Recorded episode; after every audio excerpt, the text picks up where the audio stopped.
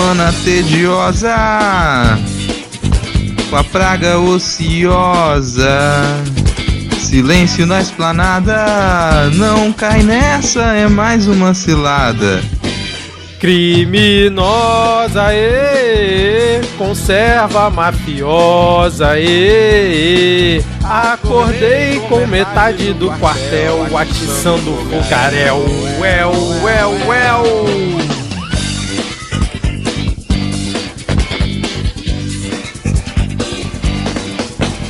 Mac sucateia e agora pastoreia. Alguém favor o soque. Nossa heroína deu bote. Asquerosa, e praga mentirosa, e Acordei com metade do quartel atiçando o fogaréu. Well, well, well.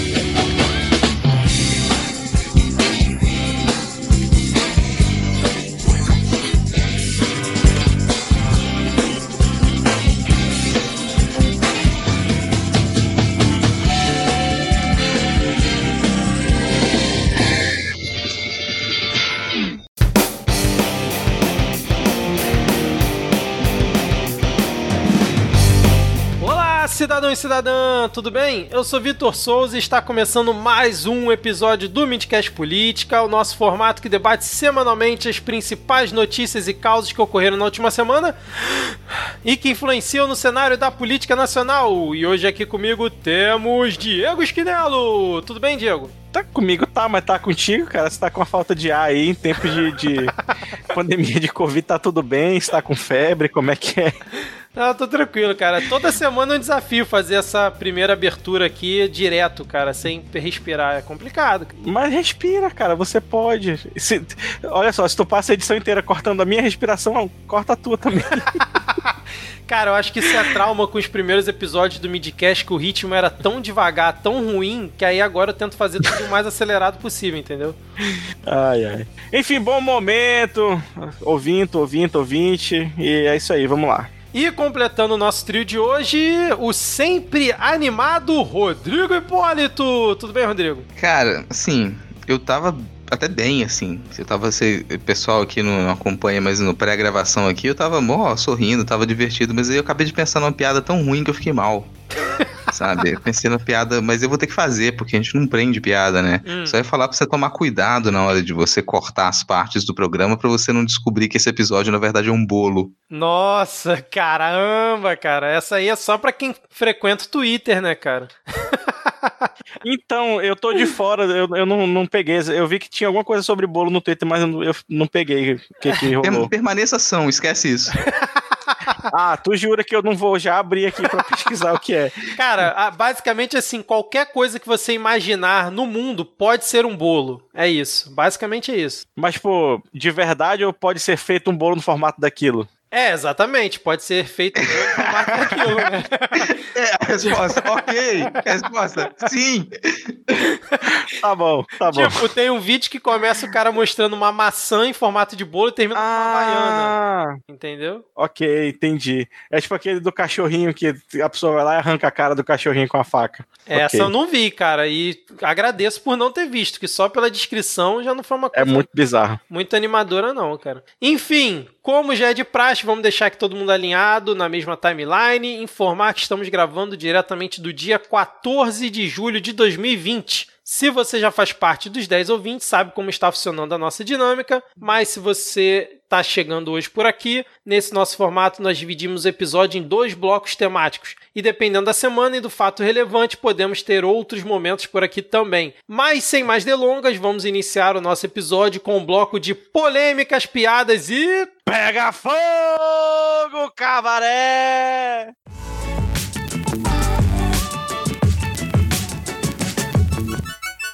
Vamos lá. É, eu tenho uma pergunta para os nobres, para os doutos, membros da bancada deste podcast. Como é que você faz para ganhar um, um benefício na sua prisão antes de ser preso? Valendo 10 pontos.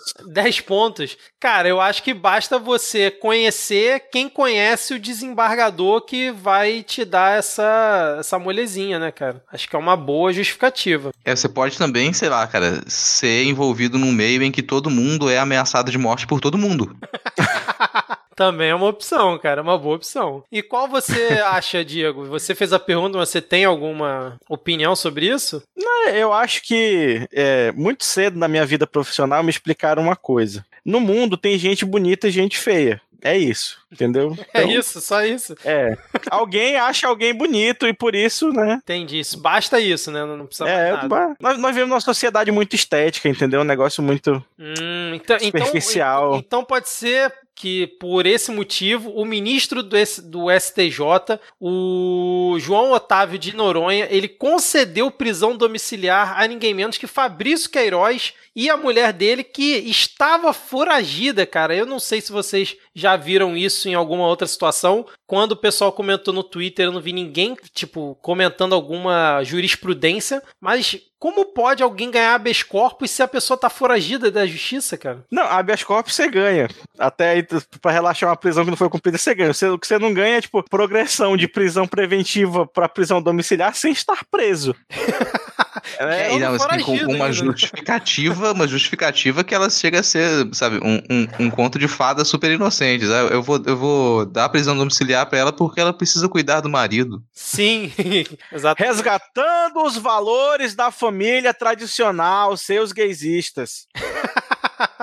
Sendo que o mesmo João Otávio de Noronha, depois fizeram um levantamento, ele recusou diversos pedidos, né, antes desse do Queiroz, para pessoas que também tinham problemas de saúde e por conta da Covid-19, né, é, muitos foram liberados para prisão domiciliar. Acho que ele chegou a rejeitar mais de 60 pedidos, mais o do Queiroz ele aceitou porque ele teve câncer, né? Ele, na verdade, acho que ele ainda está se tratando do câncer e por conta da Covid-19 era grupo de risco e, segundo o João Otávio de Noronha, precisava ir para casa, ter cuidados mais tranquilos, né, em relação a essa situação e, coincidentemente, o João Otávio de Noronha, em todas as decisões relacionadas ao governo Bolsonaro, todas não, e acho que em 89% das, ah, decisões, das decisões relacionadas ao governo Bolsonaro no STJ, ele deu ganho de causa pro governo, cara. Olha que coincidência absurda. Coincidência, é porque, cara. Assim, tem gente que só deseja uma vaga no Supremo e não faz nada a respeito. Tem gente não, tem gente que muda o seu mindset, entendeu? Ela acorda ela faz o seu café bulletproof e ela vai atrás da vaga no Supremo. Será que o André Mendonça ficou chateado? Porque o terrivelmente evangélico é o André Mendonça, mas o João Otávio de Noronha, não sei se ele é evangélico, mas tá se esforçando bastante, né? Ah, cara, isso aí é fácil. Isso aí você joga uma bacinha de água na cabeça e pronto, cara. Só rapidinho você vira. Isso não é problema, não, sabe? O Bolsonaro fez isso. Católico a vida inteira, foi lá, deu uma caída na banheira, vestido de branco, pronto. Ele é evangélico, cara. Sabe que o negócio. Cara, isso era pra ser um bloco de piada polêmica, tô, polêmicas e, e pega fogo cabaré, mas eu tô tão. Eu fui tão puto com isso, bicho. Porque é óbvio que junto com, com essa, essa prisão domiciliar do, do Queiroz e, e sua conge, faz a gente relembrar constantemente como que o sistema prisional brasileiro é uma merda, sabe? Porque você pensa na quantidade de gente que, sem ter nenhum julgamento, simplesmente vai perder a vida, vai ficar anos e anos e anos e anos até morrer dentro da prisão, sem ter a menor chance de, de ter um julgamento, de se defender. Agora, essa, essa desgraça desse mafioso consegue sair, consegue não se manter preso e não vai continuar preso. O, é o que acontece normalmente com, com o miliciano, ou fica, ou fica solto, ou é executado, né? Então, ainda pelo menos ainda espero que essa tensão, se, que a pessoa viva com essa tensão ali. Porque o restante da população da ralé, se é pega com 10 gramas de maconha e vai morrer de, de Covid-19 no presídio que não tem a menor chance de sair de lá. E, tipo, se conseguir ter um julgamento, cara, se conseguir ter um julgamento, a pessoa já vai dando lucro, porque fica preso sem ter. Aí você entra, você fica evidencia pra gente, sabe, essa, todo esse discursinho babaca, esse discursinho escroto, esse discursinho genocida do caralho, de que, ah, quero que o bandido tem que estar tá aí na cadeia. Que bandido tem que estar tá aí na cadeia, meu amigo? Qual bandido tem que estar tá aí na cadeia? Qual bandido? Porque aparentemente não são todos, né? Obviamente não são todos os bandidos que têm que estar na cadeia. A cadeia não é feita para bandido. A cadeia é feita para matar pobre. É para isso que é feita a cadeia. A cadeia não é feita para conseguir justiça social, para as pessoas pagarem pelos seus crimes, não é feita para as pessoas terem reabilitação social, não. A cadeia é feita para matar pobre, é isso. Essa é a função dela, ela cumpre essa função. Isso fica descarado quando você observa esse tipo de movimentação. Qualquer pessoa que ela tenha é, o mínimo de suporte, suporte jurídico, suporte social, dinheiro, ela consegue ficar fora da cadeia. Ou, quando ela está na cadeia, ela ainda fica em segurança, sabe? Aí, novamente, o pessoal é, fala muito que ah, o político era impune no Brasil e comete corrupção por conta da impunidade, pipipi, popopô. Amigo, a, a, classe que realmente tem segurança de estar, as classes que realmente têm segurança de estar impune no, no Brasil é a classe, como eu já falei, que é jurídica, e a máfia. É quem realmente está tranquilo. Não é o, o, traficante, sabe? Não é o assaltante que, que vai ser impune, e também nem é o, o grande político corrupto, não. É a máfia. Você tá com a máfia e você tá com o jurídico, você pode estar tá super sussa, cara. Vai na confiança, vai na tranquilidade, que o máximo que você vai ter é uma tornozeleira eletrônica decorada para você exibir da, da janela do seu apartamento sem pagar pelo aluguel. Não, e aí você falou em máfia e política, eu lembrei de Aécio Neves, que me fez lembrar de Joesley Batista, que me fez lembrar do dono do Madeiro, que me fez lembrar do senhor Ricardo Eletro, né? Que, na, sei lá, um dia ou dois dias antes aí dessa liberação do Queiroz, ele foi preso por suspeita de desvio de 400 milhões né, de reais em não pagamento de impostos. Todos esses que eu citei, passas do Luciano Huck. E no dia seguinte, ou dois dias depois, o cara estava solto tranquilamente, né? Liberaram ele sem maiores problemas. É como você falou, né? Basta você ter o, o contato certo ou o dinheiro na conta que você consegue é, ser liberado ou ter um julgamento minimamente digno, né? E assim, você até comentou da, de cumprir prisão domiciliar. Eles até então, né? Ninguém sabia onde eles estavam, tanto Queiroz quanto a mulher dele. E agora, de repente, eles resolveram voltar para casa deles e cumprir a, do, a, domiciliar, tomando sol da varanda tranquilamente, não precisa mais da ajuda do ACF. É engraçado isso, né, cara? Se o Mas assim, se ambos não ele... eram, rapidinho, se ambos não uhum. eram é, foragidos, por que que eles precisaram se esconder e agora que tá na domiciliar eles ficam em casa de boa? Não, mas tem que entender que agora eles vão entregar, entendeu? Vão mandar cortar a linha telefônica, vão entregar os celulares, os tablets e os computadores e com certeza vão parar de intimidar as testemunhas do caso. Ah, sim, né? Com certeza. É. Nem vão... Pegaram o tablet do Neto do Queiroz? Pegaram o tablet do Neto do Queiroz? Porque, pô, se não pegaram o tablet do Neto do Queiroz, essa investigação ela não tá passando pelos procedimentos básicos e legais que a gente já se acostumou nos últimos 4, 5 anos. É, exatamente. E só corrigindo, foi no mesmo dia que o fundador da Ricardo Eletro foi liberado e o Queiroz também ganhou a prisão domiciliar no mesmo dia, cara. Be mais um belo dia aí no nosso judiciário brasileiro, né? Agora, é, se vocês não tiverem mais nada aí para comentar. Não, só pra dizer que comentar que o descaramento é tanto, cara, porque teriam outras justificativas que elas poderiam estar em primeiro plano para você tirar esse cara de dentro do presídio. Qual, cara? É como ele é uma testemunha importante de um caso e ele é descaradamente envolvido com, com milícias, a vida dele ela pode sim estar em risco. Então, por ser uma, uma, uma testemunha-chave de um processo importante, de, de, relevância nacional, isso já seria justificativo para você prezar pela vida dele. Opa, peraí, essa, a vida desse sujeito corre risco pelas pessoas com quem ele é envolvido. Então, para que isso não aconteça, ele vai ser retirado de lá. E essa justificativa até estava ali em declarações da defesa. Só que ela não é o que está em primeiro plano. O que está em primeiro plano é a saúde frágil dele e ele precisar ir para casa, porque se não fosse assim, você não conseguiria justificativa para conseguir a prisão domiciliar da, da cônjuge também, né? Mas nesse caso não seria só se por acaso ele fosse realmente fazer uma delação para virar testemunha, porque até onde eu sei ele é investigado, né? Não testemunha. É, mas ele pode ainda fazer delação. Pode, ele ainda pode, é, ele pode. Então, como você e... não sabe se ele vai fazer ou não, você precisa que ele seja vivo de uma maneira ou de outra. Aí você concede domiciliar pensando mais na frente e dá desculpa como Covid. Não, não.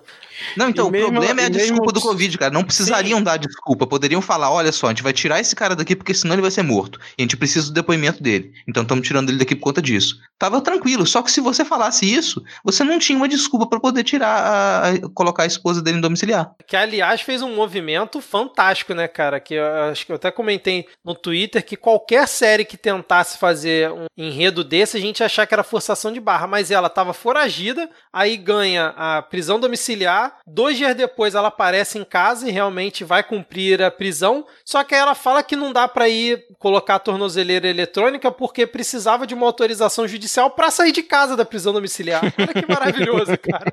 Puta que pariu, cara. Impressionante, cara. É muito é. descaramento, né, cara? Não, essa galera realmente, cara, eles são tão tranquilos que eles não levam a sério nada, sabe? Não, tem, não levam a sério nada. Foda-se a realidade. É, exatamente. Mas fala aí, Diego, eu te cortei naquela hora, tu acabou não falando. Não, é eu que tentei te cortar e eu já esqueci o que eu ia falar também.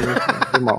Ah, é. E aí, só um último ponto em relação a esse caso que eu tava relembrando aqui, foi até pesquisar. Eu não, não vi qual foi o desfecho, não sei se vocês chegaram a ver, mas o Thiago Amparo ele divulgou no Twitter que um coletivo de advocacia em direitos humanos impetrou hoje, no caso dia 10 de julho, né, um habeas corpus coletivo na STJ em favor de todas as pessoas presas preventivamente pertencentes ao grupo de risco da pandemia de Covid-19. Quem decide, obviamente, porque o judiciário tá de férias, e aí quem tá no plantão é o presidente do STJ, o mesmo que deu aí pro, pro Queiroz a prisão domiciliar. Eu não vi qual foi o desfecho disso. Não vai dar em nada. É, exatamente. Seria mais para confirmar realmente que não vai dar em nada. Né? Como diria, como é que é o nome do Harry Potter italiano que eu esqueci de novo? Giuseppe Stromboli. Como diria o Giuseppe Stromboli, pizza. Vamos seguir aqui é, com a nossa pauta. Fica até já um abraço aqui para os nossos amigos lá do Medo e Delírio Brasília, o Cristiano e o Pedro, porque quem tem cu tem medo, né, cara? O nosso amigo Pandemito que disse aí, esbravejou para todos os cantos que tá tomando a cloroquina para se curar do coronavírus. Inclusive, ele ia fazer um teste hoje de novo, não sei se já saiu o resultado, para confirmar que ele já estava de boa. Mas o cidadão, ele tá lá, né, pagando de atleta que está enfrentando uma gripezinha, mas está fazendo eletro duas vezes por dia para monitorar os possíveis efeitos colaterais da cloroquina, inclusive está fazendo além do que recomenda o Conselho de Medicina aqui do Brasil, né? E aí, como é que vocês viram isso? Ficar tomando cloroquina com todo mundo em volta dele cuidando e fazendo dois eletros por dia, é mole, né, cara? Se tivesse tomando, porque aquilo ali é tic-tac. eu falei, cara, nem cloroquina tem não, o cara tá tomando tic-tac. O máximo que ele vai ter ali é problema com diabetes. eu, eu só fico puto com os dois pacientes do SUS que precisavam fazer esse eletrocardiograma todo dia e não fazem porque esse arrombado tá fazendo, entendeu? É, tem isso também, cara. Mas já, já, mas já deve ter estrutura lá dentro do, do Palácio do Planalto, cara. Ah, mas ainda assim ele tá usando um equipamento que poderia ser utilizado por uma pessoa que realmente precisa. Sabe, a cada momento que, que o Bolsonaro viver. respira, ele tá matando as outras pessoas, cara. Ah, tá, mas olha só, cara, o cara é o presidente, querendo ou não, deve ter esse padrão aí de assistência médica lá dentro já desde sempre, cara. Cara, não tem padrão nenhum. A gente fugiu, esquece padrão, cara. O padrão era esse indivíduo não precisar estar tá fazendo inutilmente esses eletrocardiogramas porque ele não está contaminado e não está tomando um remédio que causaria essa arritmia nele, entendeu? Então não tem padrão. Não, não existe um padrão, um padrão na presidência para você seguir as normas de alguém que mente constantemente, que mente o tempo todo. Então o cara está em constante fingimento. Vamos seguir padrão para ele fingir. É assim que funciona, cara. É assim que funciona. Então, não, não, não deveria seguir, não tem que, que, entregar nada na mão desse sujeito, não tem que entregar, não tem que fazer eletrocardiograma. Já que ele confia tanto na cloroquina, enfia a cloroquina goela abaixo e deixa morrer, porra. É, então, esse é o meu ponto. Por que que, se ele é tão, né, como é que se diz, militante da cloroquina, por que que ele simplesmente não tá acompanhando? Tá com medo da gripezinha? Fala sério. Cara, esse teatrinho, ele é, ele é tão ridículo que acho que só, só o, a fanbase mesmo que acredita, né?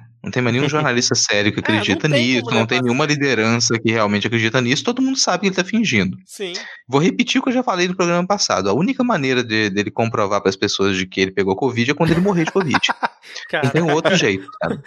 Não, assim, eu nem, eu nem é, cravaria que ele realmente tá fingindo, mas que não dá para acreditar no que ele fala, isso, isso é nítido, né? O cara já vem aí há décadas só falando bobagem e mentiras, desde que assumiu a presidência, o negócio só se aflorou. Não tem como acreditar nessa sequência toda dele. Ainda mais que, como a gente comentou no último episódio, tá todo mundo dando negativo em volta dele, incluindo a primeira dama, Michele Bolsonaro, deu negativo também. Cara, achei engraçado que você falou que não dá para chamar ele de mentiroso, mas também não dá para acreditar no que ele fala. Não, eu, eu falei isso. Não, Falou, não, não, não dá pra cravar que ele tá mentindo, mas também não dá pra acreditar. E é bem isso mesmo, não, sabe? Não, eu falei que não dá para cravar que ele tá fingindo. Eu falei mentindo? Ah, não sei. Enfim. Enfim. Mas, mas como é que vocês viram esse mais esse resultado negativo aí de mais uma pessoa em torno dele? Agora, uh, quem mora com ele, né? Seria a Michelle Bolsonaro a única pessoa da família que realmente está fazendo isolamento social desde o início, cara? Assim, eu, eu faria, né? Você não faria também? Sim, com certeza. ah, eu, eu, só lembrei uma coisa que eu ia comentar antes sobre o cardiograma, dizer que eu não estou desejando mal a ninguém, mas que seria muito irônico se nessa série de eletrocardiogramas eles descobrissem uma arritmia mesmo. Caraca, cara.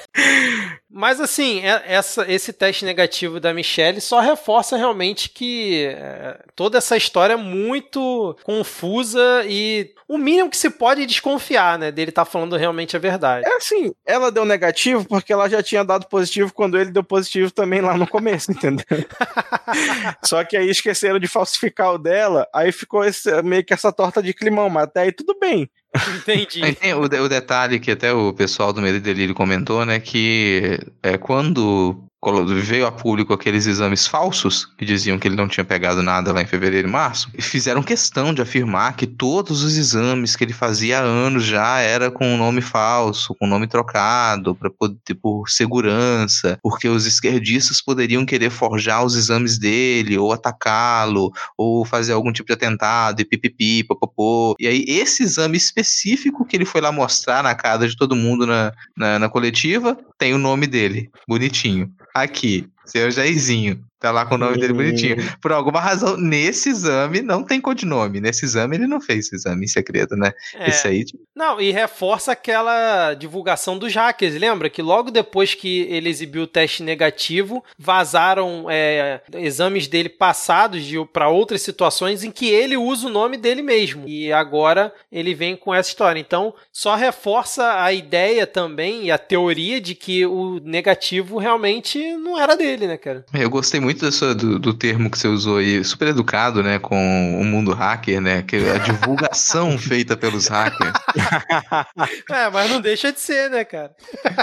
Hackers que vieram a público socializar as informações a respeito. Exatamente. Mas acho que falando em hacker, golpe e tudo mais que é envolvido com o nosso amigo internauta, como diria ele, Galvão Bueno, e o príncipe nigeriano, hein, cara, que quase conseguiu aplicar um golpe aí no, no Planalto e no Paulo Guedes, cara. Atenção, Paulo Guedes!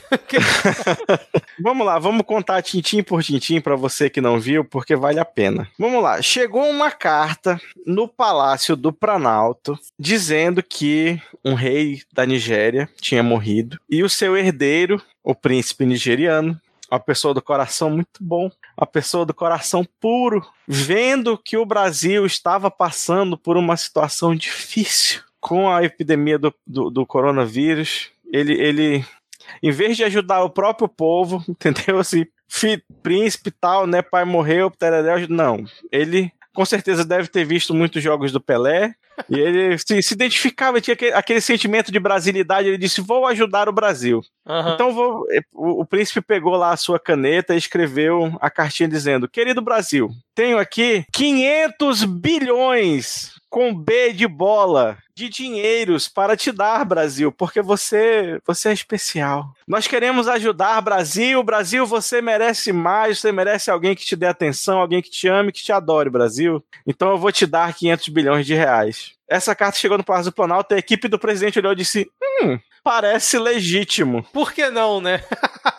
Por que não? O Brasil é legal, todo mundo gosta da nossa novela, entendeu? A nossa secretária de Cultura com certeza deve estar passando lá na Nigéria, no papel de alguma Helena do Manuel Carlos. Mas assim, é dinheiro, né? Atenção, Paulo Guedes, vamos mandar pro Paulo Guedes a carta. A equipe do Ministério da Economia começou a estudar a proposta. Aí passou de um setor para o outro, do outro para um, para aqui, para colar. Ficou um mês rodando dentro do Ministério da Economia até que alguma pobre alma, e eu quero aqui me compadecer com você, pobre alma, que eu tenho certeza que você é um funcionário de carreira. eu, eu, sinto muito, cara. Sei lá, o SUS cobre transplante de córnea, sabe? Vai, vai dar um jeito aí. Alguém teve que emitir um parecer técnico declarando que esse golpe saiu na série The Office, sei lá, no, meado, no começo da década de 2000. e é isto, senhoras e senhores. Acabou que o príncipe nigeriano não, não queria dar de 500 bilhões de dinheiros para o Brasil. Sabe o que eu acho mais divertido nessa história? É imaginar a leitura do e-mail. Porque quem, por quem nunca recebeu esses, esses, esses e-mails é porque não olha o spam, né? Porque isso vai estar na sua caixa de spam. É primeiro, cara, que loucura deve ser o e-mail do Jair para isso não cair no spam. isso não ir direto pro spam, sabe? O e-mail dele não considerou que isso seria spam. E o texto, normalmente, desses e-mails, assim, que tipo, tá, vem, vem em inglês, né? E aí vamos imaginar lá o inglês do, do Bozo Pai. Aí vem dizendo alguma coisa do tipo: Querido Jair. Meu nome é Fulano. Eu sou um, um príncipe milionário do país estado e eu não tenho herdeiros. Eu sempre fui muito sozinho na vida e não tenho em quem confiar. Eu encontrei o seu nome na lista de e-mail de grandes nomes confiáveis do planeta e eu decidi fazer contato, pois eu preciso de alguém confiável para poder receber essa quantia indicada em anexo nesse link no qual você deve clicar para ter acesso à quantia que eu pretendo tomar, pois não tenho mais herdeiros e sou muito sozinho. Aguardo a sua resposta.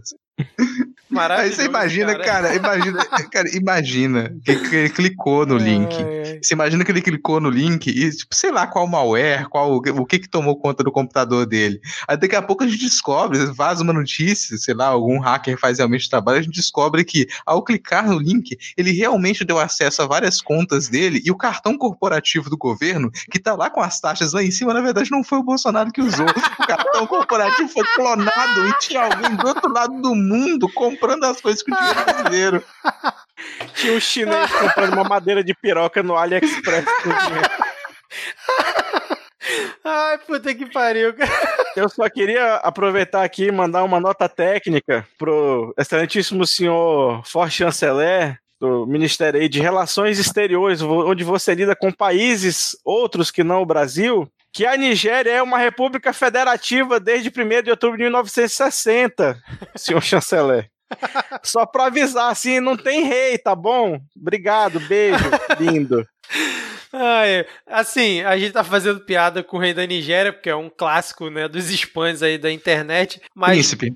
O príncipe, é o príncipe da príncipe. Nigéria. Mas o, assim, na reportagem aqui da Cruzoé, que a gente conseguiu ver o pedaço dela, que também tá divulgado aqui no antagonista, não chega a dizer que Cara, não tem como não rir falando disso. Que era aí do, do príncipe da Nigéria. Mas enfim, no print que tem aqui diz, diz que uma quantia de 500 bilhões está disponível para ser compartilhada para o seu governo e um consórcio de fundações internacionais liderada por um, liderado por uma fundação europeia localizada nos Países Baixos, a Fundação CFH. Aí diz aqui, a única condição solicitada de seu país é ter capacidade e habilidade de processar, aí é a parte cortada, não dá pra ver, mas eu sei que tem uma, fra uma palavra que tá aqui, alguma coisa download, então eu acho que teve o clique no link sim, ô Rodrigo. E aí CFH é Cloroquina for Humanity. Não, e aí depois, com o cartão clonado, a gente vai descobrir que quem pagou também os aviões para repatriar os brasileiros foi o chinês que tava lá comprando uma madeira de piroca, porque ele falou, cara, o Bolsonaro tá fazendo tanta merda, deixa eu pagar aqui uns aviões aqui com esse cartão que eu clonei pra ver se eu consigo salvar pelo menos os brasileiros, porque se depender do Bolsonaro, nem isso, cara. Sabe o que é mais louco, Vitor? É que tudo isso pode ser real, cara. Pode. Alguém duvida de alguma coisa em 2020? Não. O cara ligou. Alô, Fábio, eu queria contratar uns avião, anota o número do cartão aí. me, me manda o boleto no PicPay. Por falar nisso, picpay.me barra midcast. Opa, olha aí, ó. Você pode colaborar com dois ou cinco reais aqui nos nossos planos e ajudar. Se você for o cara da China, você pode colaborar com 500 bilhões de reais. Diretamente é... no PicPay. Ai, ai, cara. Olha, assim, a partir não de 500 bilhões, mas a partir de 5 reais, você consegue ouvir os conteúdos extras que a gente grava. Só de conteúdo extra, antes da gente começar a falar essas besteiras, a gente passou mais 40 minutos falando besteira. Exatamente.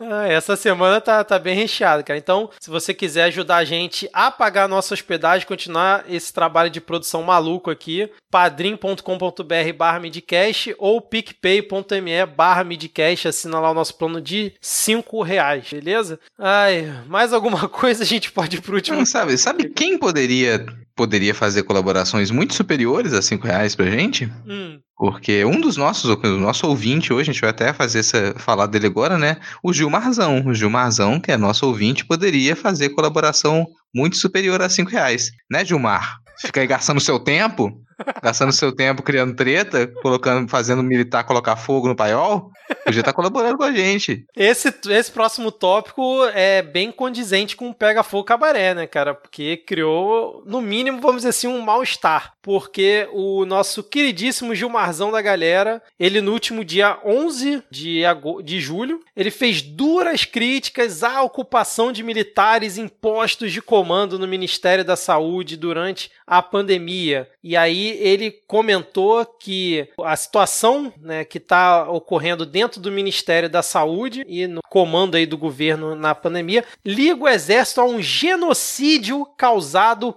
pela Covid-19. Aí vamos, como diz o pessoal do Medelírio, abre aspas. Não podemos mais tolerar essa situação que se passa no Ministério da Saúde. Não é aceitável que se tenha esse vazio. Pode até se dizer a estratégia para tirar o protagonismo do governo federal, ao atribuir a responsabilidade a estados e municípios. Se for essa a intenção, é preciso se fazer alguma coisa. Isso é péssimo para a imagem das Forças Armadas. Preciso dizer isso de maneira muito clara. O Exército está se associando a esse genocídio. Não é razoável. E aí, senhores? Jogada do Gilmarzão ou ele realmente quis dar uma prensa aí na galera, principalmente nos generais da ativa que estão aí no governo? Eu, eu, tenho medo de falar que tenho medo de ser processado, né? Um abraço para nosso ouvinte, Mônica Iose, inclusive. é, exatamente, cara. Com parcimônia, vamos lá. Mas sim, eu até acho que foi meio de caso não pensado assim, entendeu? Ele falou de uma maneira mais, mais livre, mas aí o pessoal do exército, como tá com a calcinha enfiada lá no lá, lá, lá, que não passa nem, nem um, uma pólvorazinha, já tá todo oriçado, né? Aí já quer notinha de repúdio, notinha de...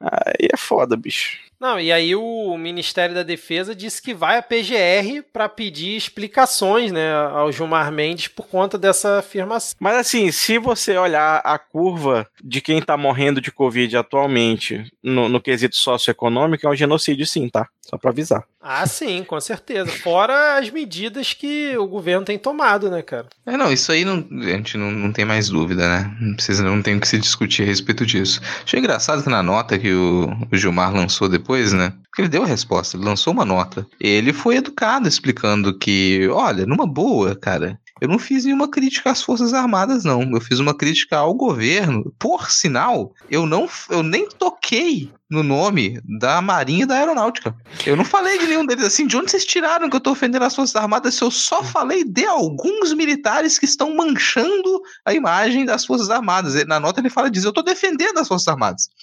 Eu tô aqui defendendo porque tô ferrando com a vida de vocês. Eu vim falar: olha só essa galera aí, entendeu? Então, o que eles estão fazendo? Se toquem, entendeu? Obrigado. Ah, para mim, o atestado de que as Forças Armadas realmente estão pouco se lixando pro que ele disse ou não, é que a Marinha Aeronáutica hoje lançaram uma lançaram notas de repúdio. A partir do momento que a pessoa lançou nota de repúdio, você sabe que a pessoa não está nem aí. Sim, tá fazendo só pra inglês ver, né, é, cara. Então quem se importou realmente com isso aí foi o Morão e, o, e, os militares que estão associados ao genocídio, porque você falou e a carapuça serviu, mas direitinho, né? Sim. Aí, quem se importou foi em quem doeu, ora. É, exatamente. E aí o Mourão usou de novo aquela expressão que ele gosta de falar, né? Que passou, fulano passou a linha da bola, né? Ele falou que o Gilmar Mendes passou a linha da bola e forçou a barra. E aí eu tava vendo, acho que no Jornal Nacional hoje, que o Mourão ainda tá esperando que o Gilmar Mendes se desculpe pela fala, cara. Falou que não achou razoável. Mourão, o que você acha razoável é o exato oposto do que qualquer outra pessoa acharia. Então fica difícil, cara. É, Me ajuda tá... a te ajudar aqui. E aí eu tava vendo aqui que o general Heleno, obviamente, né, reafirmou o apoio dele à nota aí do exército, é, mas quem aqui? Parece que o Pujol, né, não chegou a se pronunciar publicamente. Eu tava... Não, o Pujol assinou, assinou a nota do Ministério da Defesa, né? Não, mas até aí ok, né? Porque todos os comandantes assinaram. Mas tô falando dele, ele pessoalmente não chegou a se pronunciar, né? Ah, você quer dizer onde importa, no Twitter, entendi. E isso, que é onde eles fazem pressão para poder é, evitar habeas corpus para ex-presidentes, essa coisa. Ó, e aí na nota do, do Ministério da Defesa diz assim, ó, genocídio é definido por lei como, abre aspas, a intenção de destruir no todo ou em parte grupo nacional, étnico, racial ou religioso religioso, lei número 2889/1956. Trata-se de um crime gravíssimo tanto no, no âmbito nacional como na justiça internacional, o que naturalmente é de pleno conhecimento de um jurista. Então, o Ministério da Defesa, já que vocês entendem justamente qual é a definição de genocídio, por que, que vocês não estão trabalhando para impedir o que está acontecendo aí no governo, cara? Fica aí a pergunta, né? Hashtag reflitão.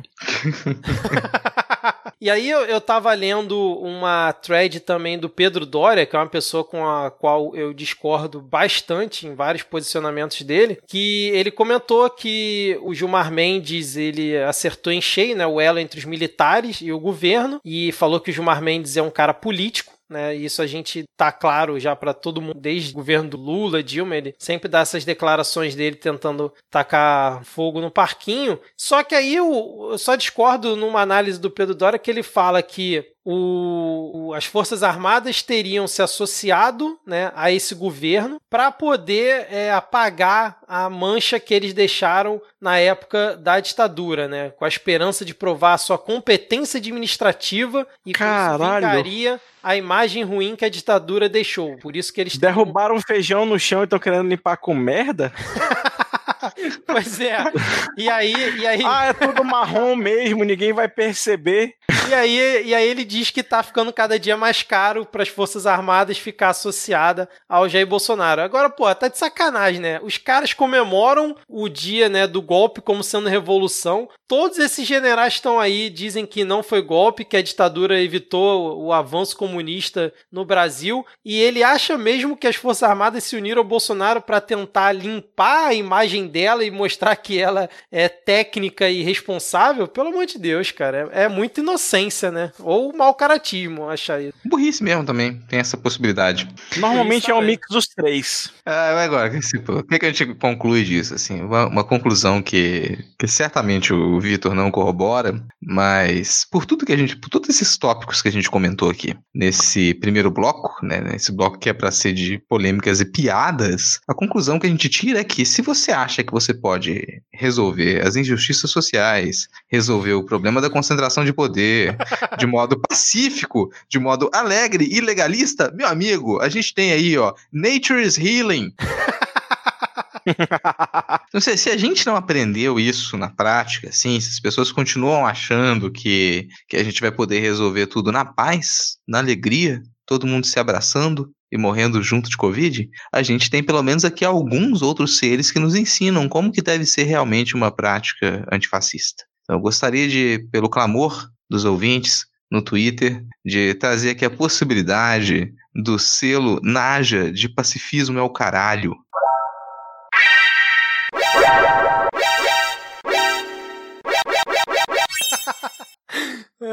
o bom é que tu nem considerou outra opção, né? Ficou com a do Diego, que é mais revoltosa é, mesmo. o negócio aqui, cara, é comunicação ultraviolenta, entendeu? Comunicação ultraviolenta é, é, é, o que a gente precisa. Cara, eu, eu queria só elogiar a internet, porque muita gente chegou nessa conclusão muito rápido, em vez de ficar pendering assim, em, em coisas que não tinham nada a ver, e, e, levaram logo nesse sentido, que tá todo mundo tão farto de, no, de nota de repúdio que até uma cobra picar o idiota já, já virou ali, tipo, vamos, vamos pra ação, vamos pra ação. Eu queria elogiar aí as pessoas por não ter ficado perdidas em pós-modernidades aí durante esse, esse, esse acontecimento muito importante da nossa história recente. Alguém consegue explicar aqui para quem por acaso não acompanhou esse caso? Eu acho difícil, né? Mas acho que é bom a gente contextualizar aqui por que, que agora temos esse selo. É, basicamente a gente teve um, um traficante de, de animais que é estudante de, de medicina veterinária em Brasília, que além de traficante de animais, a família dele trafica animais, encontraram outros animais é, traficados na casa do pai do, do padrasto dele, eu acho. Então provavelmente ele estava fazendo medicina veterinária para poder, né, ali colaborar com o negócio da família. Ele, além, além de traficar animais, o que já é uma decisão estúpida para a vida, o sujeito ele resolve traficar uma naja, uma naja, uma das cobras com veneno mais potente do planeta, e sabe-se lá por quê depois que essa naja passou por, pelo inferno para ser transportada do Egito até o Brasil, acho que ela, essa cobra do, de origem egípcia, ela tá lá estressada numa caixinha de plástico por alguma razão. Esse energúmeno, ele achou que era uma coisa legal destapar essa caixa e tentar manusear a cobra. E ele foi picado. E aí acontece aquilo, né? Que é, que é o, o que a Lana estava resumindo para mim aqui quando aconteceu isso. É o supra-sumo da, da classe média bosta, de como a classe média bosta estraga o país. E sempre o que, que acontece? Vem um playboyzinho metido do caralho cometendo crimes e ele faz merda, se ferra e você precisa mobilizar um monte de funcionário público para que ele não morra. Porque foi o que aconteceu. Ele foi picado, e você precisou mobilizar funcionários públicos para que ele fosse atendido, para que você conseguisse encontrar soro para ele, porque não tem soro para essa cobra, porque ela não existe esse animal aqui naturalmente no Brasil. Então você não tinha soro para ele. Não, Por cara, arranjar soro para ele lá branco, no... Homem branco de classe média existe bastante aqui. é, não, não, não, não, existe soro a partir do veneno da cobra e foram puxar lá no Butantan e pior, pegaram umas, uh, algumas ampolas de soro que era para pesquisa. Então ele foi lá, atrapalhou. Você precisou mobilizar funcionário público de dois estados e ainda transportar isso para poder atender essa desgraça desse playboyzinho criminoso do caralho, traficante de animal, sabe? E essa, o pessoal ficou super feliz porque essa cobra, a Naja, além dela ter mostrado como é que você tem que reagir com um, um sequestrador escroto, como você tem que reagir, como que você tem que você morde tenta, tem que matar, não tem outro jeito, você vai ter que reagir dessa maneira, estão tentando te matar, estão tentando te escravizar, você mata de volta. Além disso, ela ainda se tornou um símbolo, porque quando ela fez isso, é, a investigação resultou na libertação de diversos outros bichinhos. Que você tinha outros, você tinha até um tubarão, cara, que tava. Sim. Você tinha até, até um tubarão esse pessoal tava mantendo em, em cárcere. E ela conseguiu resgatar, aí ela é um símbolo porque ela conseguiu resgatar vários outros bichinhos e a natureza está voltando. Os animais estão nos dando lições. Sim. nesse momento de pandemia, gente. Aí, ó, a gente pode tirar alguma mensagem positiva disso. Não, e aí fica aqui a observação, né, pro perfil no Twitter, o arroba Naja Original, que já foi criado, tipo, dias depois aí que aconteceu esse caso. Na verdade, eu acho que renomearam, né, porque tá aqui que o perfil ingressou no Twitter em janeiro de 2019, então provavelmente alguém só renomeou ali a arroba. E aí eh, já tem mais de 45 mil seguidores o perfil, e aí eles ficam fazendo piada lá com a questão da Naja e tal. E aí o tweet, fix... o tweet fixado é o seguinte, em menos de uma semana semana eu me vinguei do meu opressor, desmontei um esquema de tráfico de, de animais, libertei mais de 16 companheiras, dei visibilidade ao amigo tubarão e fiz os criadores sentirem medo e eles já estão devolvendo as outras cobras. Isso aí, cara. Um eu só queria tirar um, um, só queria tirar um segundo aqui para dizer, você aí cidadão, cidadã que compra animais traficados, cara, você que quer comprar um tubarão, você merece se fuder. Tá bom? Um beijo no seu coração. e aí tem depois uma imagem que eles fizeram de piada quando vem a notícia de que esse traficante aí teve melhora no quadro de saúde. Aí a, fizeram uma montagem botando assim: picada maldada do caralho. ai, ai, cara. E aí depois a gente teve um outro animal se revoltando, né? Dessa vez aí com, com o Pandemito, né? Que foi querer fazer graça alimentando as emas lá do Palácio do Planalto. Ele que parece está recluso num quarto e está saindo pouco, e a Emma deu-lhe uma bela de uma bicada e que ele ficou lá com o dedinho doendo, cara. Provando aí que aquela história que Emma enterra a cabeça na areia quando tá com medo é mentira, tá bom? Ela vai para cima mesmo. É, exatamente, cara. Agora, pô, imagina, chega lá o Bolsonaro querendo te dar cloroquina, né, para te alimentar. Tem que dar uma bicada nele mesmo, cara. Não pode aceitar uma coisa dessa, não. Porque é, é só o que ele tem ali no bolso, né, cara? Aqueles pacotes de cloroquina dele, com certeza devia ser um negócio desse que ele tava tentando dar pra, pra Emma. E o que eu mais acho bizarro é que sempre que o Bolsonaro aparece em público, tem aqueles caras carregando a pastinha de. aquela pasta preta, sei lá, né? O que que tem naquela merda e tem sempre alguém filmando. Aí eu pensei assim, pô, dentro de casa o cara não deve fazer isso, né? Mas não, a, a foto que pegaram da Emma dando a bicada nele, tem lá um cara fardado, sei lá se é do exército, sei lá do, do que que é, filmando ele com o celular, cara. Então, tipo assim, até um passeio dele para dar alimentar as emas com banana, sei lá o que que ele tava, tem que ter um militar lá filmando ele, pelo amor de Deus, cara. Não, e assim, cara, tá rodeado de militares, todo mundo armado e ele ainda conseguiu ser bicado por uma ema, né, cara? Você vê que assim, o pessoal, cara, é top da segurança, sabe? Alô, General Heleno! Agora, cara, que, que, tipo de criatura? Cara, criatura insuportável, sabe? Cê, cê, cê, todo mundo já conheceu esse tipo de gente. Que não consegue ver, tá o bicho ali, tá a Emma lá tranquila, na dela, de boa. A desgraça do jeito tem que ir lá enfiar a mão na cara da Emma. Tem que ir lá, não consegue, não consegue não, não encostar, sabe? Esse, esse tipo de gente não consegue ver qualquer coisa parada, tem que ir lá pegar, tem que ir lá encostar, tem que ir lá mexer no negócio, não consegue ficar na dele. Tipo, há quanto tempo que essas emas estão lá na, na, na esplanada, cara. Quanto tempo que esses bichos vivem lá? Aí agora entra esse, esse, desgraçado desse fungo presidencial lá e os bichos já, já devem estar estressados. Imagino que não é a primeira vez que for lá tentar infernizar a Zema. Ah, não deve sim, ter sido a primeira sim. vez, cara. Exatamente. Paulo Guedes deve ter mandado cortar a verba da ração da Zema. Ai, ai. Não dá bilhão, né, cara? Então. A piscina que elas iam nadar lá agora tá com a água fria, porque o Bolsonaro mandou desligar o aquecedor. Exatamente. Ah, inclusive já estão lançando a campanha Naja e Ema 2022, aí a campanha dessa, dessa bela dupla contra o antifac... contra o fascismo, né, cara? E aí, mais algum comentário? A gente pode seguir aqui. é, provavelmente não vai voltar esse selo, tá, gente? Só pra avisar aqui, pra não ficar cobrando selo, não. Não precisa ficar marcando, olha aqui, vamos mais um selo, não, cara. Já tem bloco demais. Eu fico essa homenagem aqui, essa única homenagem, sabe? A única vez que foi entregue esse selo aqui para esses dois bichos, essas duas criaturas fantásticas, essa Naja e essa Emma. E, e fechou esse momento. Não precisa pedir a volta dele, não. Então vamos para onde, Diego? Antes disso, paz entre nós, guerra aos senhores, disse a Naja. e vamos para o momento Carluxo.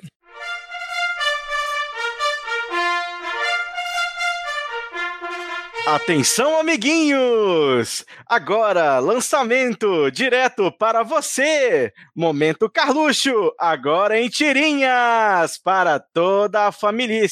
Peça para o seu papai ou para a sua mamãe. Se você for pai ou mãe de alguém e você ficar mostrando os tweets do Carluxo, eu vou chamar o conselho tutelar, tá bom?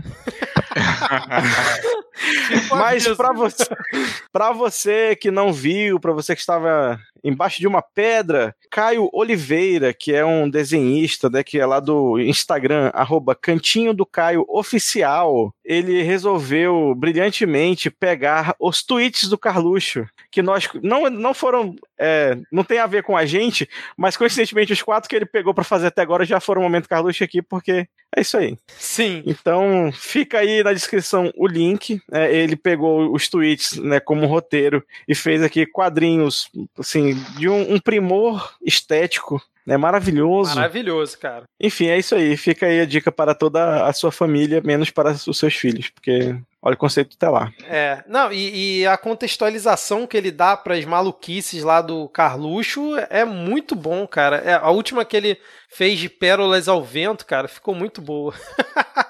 e só, só é, fazendo um adendo aqui, no Twitter é o arroba Caio Underline Thiago. Thiago TH. Quem quiser seguir ele lá também. Beleza, agora para o nosso Momento Carluxo de hoje, trazemos aqui o Momento Carluxo, aliás, o Carluxo verso se expandindo. Né? Hoje vamos inserir novos personagens aqui. O tweet é de ontem, consiste de um vídeo de 2 minutos e 19 segundos do excelentíssimo senhor senador da República, Major Olímpio, ameaçando bater em alguém. Comandante Valadão, aqui é o senador Major Olímpio, eu vou quebrar a sua cara. E aí são dois minutos de ele falando, eu, amanhã eu vou aí te bater. O cara falando, vem agora, pô.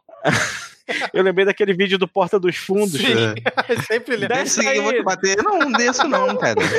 Não vou descer. E aí a legenda foi prudência, sofisticação, biografia, alicate e o Ox orcs, crocodilos, tucanos e escariotes. Rapaz, elementos novos aí no, no Carluxo. Foi, é, foi um, uma franca é. expansão agora. Que, tipo, Pô, Carluxo Gic, cara. Carluxo Gic. Ah, Será que ele jogava Warcraft, cara? Por isso que ele citou os orcs aí? Ou ele só errou na digitação mesmo? Quem seria o. Carluxo é louzeiro, rapaz. Não, louzeiro é o Renan. Será que o Carluxo também? Será que ah, o Carluxo verdade. ensinou ah, o Renan? cara. Esses, esses aí tem, tem, tem jeito de, de gamer punheteiro, sabe?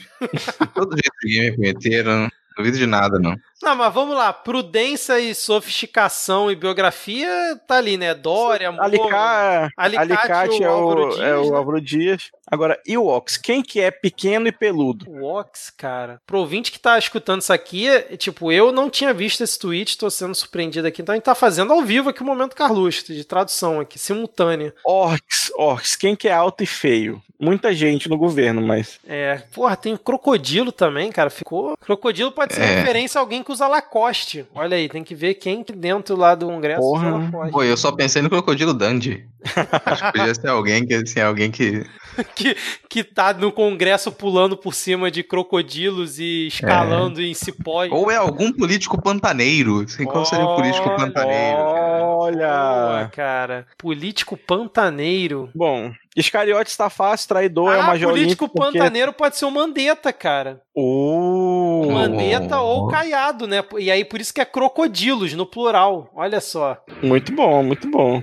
Agora, e, e, e o Orc, e Orc, eu tenho, tenho a impressão de que tipo, é algum apelidinho que o pessoal ele tem nas, nas, nos subgrupos para tratar alguma galera do PSL, sabe? Olha, pode ser, hein? Tem essa impressão de que tem alguma, alguma galerinha ali que deve já ter, deve ter ganhado esses apelidos, assim. Alô, Denis Almeida! Chega aí depois.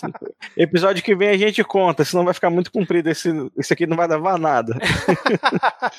é, chega, né? Então fica aí pros ouvintes se alguém tiver alguma sugestão de quem são os, os Ewoks e os Orcs citados aí pelo Carluxo no tweet que tá na descrição do episódio, marca a gente se possível, não nesse tweet, manda só uma, uma mensagem mesmo, é, direto pro arroba podcastmid, né? Faz um tweet com a nossa arroba e diz lá, porque ficar marcando a gente nos tweets Carluxo é uma queimação, cara. E se você tiver com tempo de sobra aí, dá uma baixada para ler os comentários das pessoas exigindo que o presidente do Senado veja o decoro do Major Olímpio exigindo, falando que foi uma grande decepção, que ele não merece representar o estado de São Paulo. Realmente não, mas aí pelos motivos errados, né? Sim, sim, exatamente. Não, e sério, a galera tá pedindo pro presidente do Senado ver questão de decoro de outros senadores. Eles não conhecem a história do Senado brasileiro, não, cara? Até que pariu. Um grande abraço pro nosso ouvinte, Fernando Collor, né, e, e, pro, pro seu, e pro seu falecido pai. Isso, muito bem lembrado, cara. É isso então? Fechou aqui o momento Carluxo com é meia tradução simultânea e meia dúvida aí, né? Então, Rodrigo, já que não tem mais momento Carluxo, pra onde que a gente vai, cara? Não, fica, já, já que a gente não tem mais o que traduzir, felizmente, vamos acabar com essa história e vamos pro último bloco, vamos pra parte que todo mundo acha chato.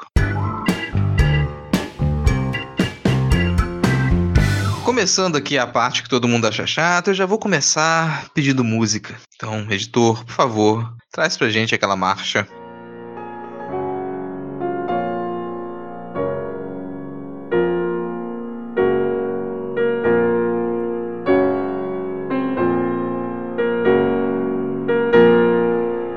Já começa aqui com, com um subbloco, né, com esse subtópico do momento marcha fúnebre. Por quê?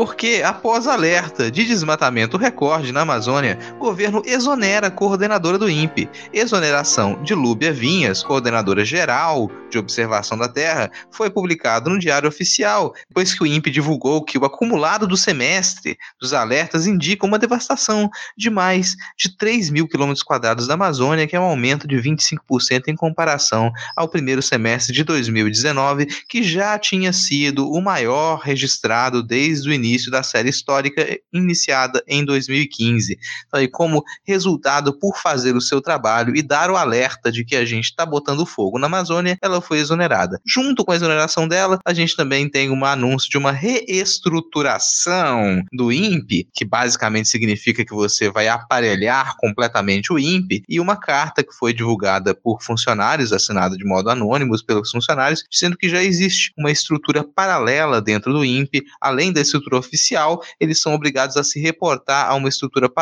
paralela comandada por militares. Morreu antes. De, antes de começar os comentários, eu só queria tirar uma pausa para admirar o título desse trabalho, né? Coordenação de Observação da Terra. Parece um negócio de super-herói, né? é, eu gosto também, cara. Assim, mas seriam esses, olha, que ser brega agora. Esses são os nossos super-heróis. Esses são super-heróis que protegem o planeta, que observam, que protegem a nossa Amazônia. Ou protegiam, né? Porque, infelizmente, o que que o governo Bolsonaro fez? Matou a Liga da Justiça, matou os Avengers. É isso que ele tá fazendo, cara. Ele pega, ele tem essa capacidade. A maldade ali é tamanha que ele conseguiu destruir os super-heróis que cuidam do planeta Terra, criançada. Não, e os super-heróis que não tinham a estrutura dos Avengers tem no filme, né, cara? Já era uma estrutura totalmente precária e o cara conseguiu enterrar a última pá de cal ali em cima deles. Agora, é, é uma nova cruzada aí do, do governo contra os dados que queimam o filme dele próprio no exterior, né? A gente até comentou aqui nos episódios passados, até o Rodrigo falou, daquela carta aí dos investidores estrangeiros e dos investidores nacionais, né? Pressionando o Mourão por conta da questão do desmatamento. E aí, dias depois, sai esse resultado do INPE e a ação que o governo toma é demitir a diretora do INPE. Lembrando aí pro ouvinte mais esquecido que o INPE já foi alvo do Bolsonaro no passado, né? Que teve toda aquela uh, discussão que os dados estariam errados, que o Bolsonaro falou que não confiava nos dados e também demitiu lá o diretor à época, cara. Então, assim, é a chancela, assim, mais uma chancela aí que o, que o governo consegue ganhar de tentar levar a gente aí pro, como diz o pessoal do Foro de Teresina, pro obscurantismo. É, e você falou do passado, isso foi no longínquo ano de 2019. Sim. no longínquo ano de 2019. E um complemento até, porque na época as declarações do próprio Bozo diziam que, além dele duvidar dos dados, na prática, o que ele declarava é que o INPE não tinha que ficar dando notícia ruim assim, não. Que essas notícias tinham que passar Verdade. primeiro por um crivo, que você tinha que ter um filtro para as notícias, e esse filtro ele foi colocado no INPE, porque desde a exoneração do diretor do INPE, quem tá. A gente tem um diretor interino que tem, pela própria carta dos dos funcionários do INPE tem controlado as informações. Só que você não consegue controlar a realidade. Você pode tentar construir narrativas para a realidade, mas você não controla. Então os dados do INPE eles precisam ser publicados de tempo em tempo. Agora com essa reestruturação, com esse aparelhamento do INPE, talvez não. Talvez agora com esse aparelhamento você consiga colocar militares para mentir os dados, para maquiar os dados já dentro do INPE e você não vai conseguir ter informação confiável nenhuma de dentro da, do instituto. Resumo. Você tá insinuando que militares mentem, cara? Como você pode? Nossa, né? Que loucura. Não, porque se você, por você encontra alguma justificativa para você exonerar funcionários que executam de modo competente o seu trabalho, no mínimo você está querendo colocar alguém para executar o trabalho de forma deliberada de maneira incompetente. Deliberadamente você vai colocar alguém para não executar o trabalho como ele era executado, de modo competente. Então você vai querer inventar mentira. Não tem outra explicação. Uma coisa leva a outra. Assim. Tirou alguém que faz o trabalho corretamente e a justificativa é, é qual? Colocar alguém para fazer o trabalho de modo incorreto. A, a, a, minha questão é: o Mourão se pronunciou sobre isso? Não, né? Eu não vi nenhuma declaração dele a respeito disso.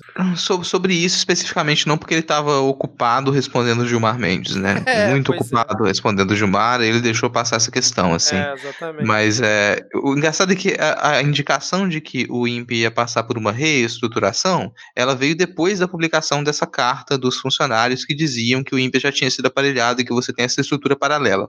Aí depois eles já vieram, ah, não, mas isso aqui faz parte de uma reestruturação, essa funcionária já iria ser exonerada, tá bom que iria ser exonerada. Sabe o que, que é mais louco, Vitor? É que isso até seria aí vai novamente aqui o tapa na cara e vai se fuder quem votou, quem estava informado e votou nessa desgraça, porque o Bolsonaro falou em campanha, publicamente, ele deu declaração falando que ele não ia, não ia entrar para construir nada, que ele ia entrar para destruir, porque precisava destruir muita coisa para depois a gente poder fazer um país novo. Então ele ia entrar para destruir, e ele tá destruindo desde que ele entrou. Isso é sabe? verdade. Foi isso, é, foi isso que foi feito em todos os ministérios até agora, destruição. Então a gente tem agora a morte do INPE, já tem um acréscimo de várias instituições aqui que a gente comentou no momento marcha fúnebre. O INPE agora também já foi desfeito. Os ministérios maiores, é e as estruturas maiores, as instituições maiores, é difícil dele destruir de uma vez só. Mas ele tem se esforçado bastante. O Ministério do Meio Ambiente ele é depredado desde que ele entrou. E vou repetir aqui: em breve é provável que o Salles saia. Estão tentando proteger o Salles de tudo enquanto é canto. Mas é provável que ele saia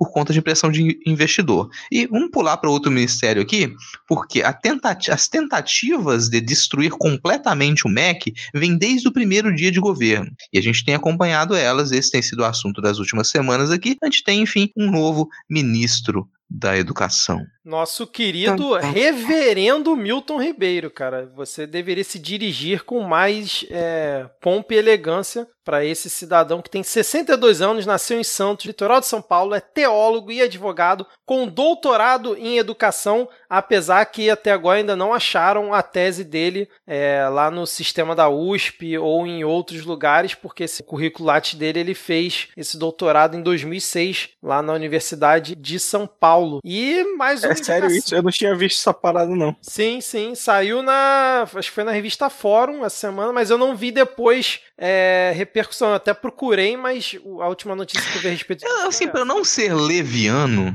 pra gente não ser leviano em cima disso, assim também, né? Embora a gente possa, porque isso aqui não é um programa com jornalistas, a gente é comentarista de portal, então a gente tem liberdade de falar merda por ser simples opinião sem base, a gente deixa isso claro, né? Tudo bem. Mas ele pode ter retirado a tese dele de, do, do sistema para ela ser publicada como livro. De repente a tese foi publicada como livro, ele pediu para enquanto estava num processo editorial, ela, se ela não, não entrar no sistema. Tem possibilidades para isso acontecer, isso embora não seja ideal, porque se não, ele, ele, fez onde mesmo? Ele fez na na USP. Não, e agora a USP, então, se é uma instituição pública, a tese dele é feita para o público, tem que estar disponível para gente, mas ainda tem alguns, alguns momentos em que você pode deixá-la fora do ar para passar para o processo editorial. Não, mas aí o que você falou me, me, lembrou que alguém também comentou que é, ele tá como orientado no currículo Lattes da orientadora dele. Então tem ali um indício de que realmente existe essa, essa tese realmente. Mas assim. Calvinismo. Não, rapidão. Calvinismo no Brasil e organização. O poder estruturador da educação. E aí, mais uma, mais um, uma indicação emplacada aí pela galera da bancada evangélica e dizem que foi indicação pessoal do André Mendonça, o terrivelmente evangélico. Dá para esperar alguma coisa boa vindo dele? Ninguém tinha, eu nunca tinha ouvido falar desse Milton Ribeiro, apesar que ele já fazia parte aí do governo desde maio de 2019, na Comissão de Ética Pública ligada à Presidência da República, cuja função é investigar ministros e servidores do governo. Mas o Van Traub, de boa, né, cara? Ele não. Ah, mas ele vai investigar para encontrar quem não tem um comportamento padrão Weintraub.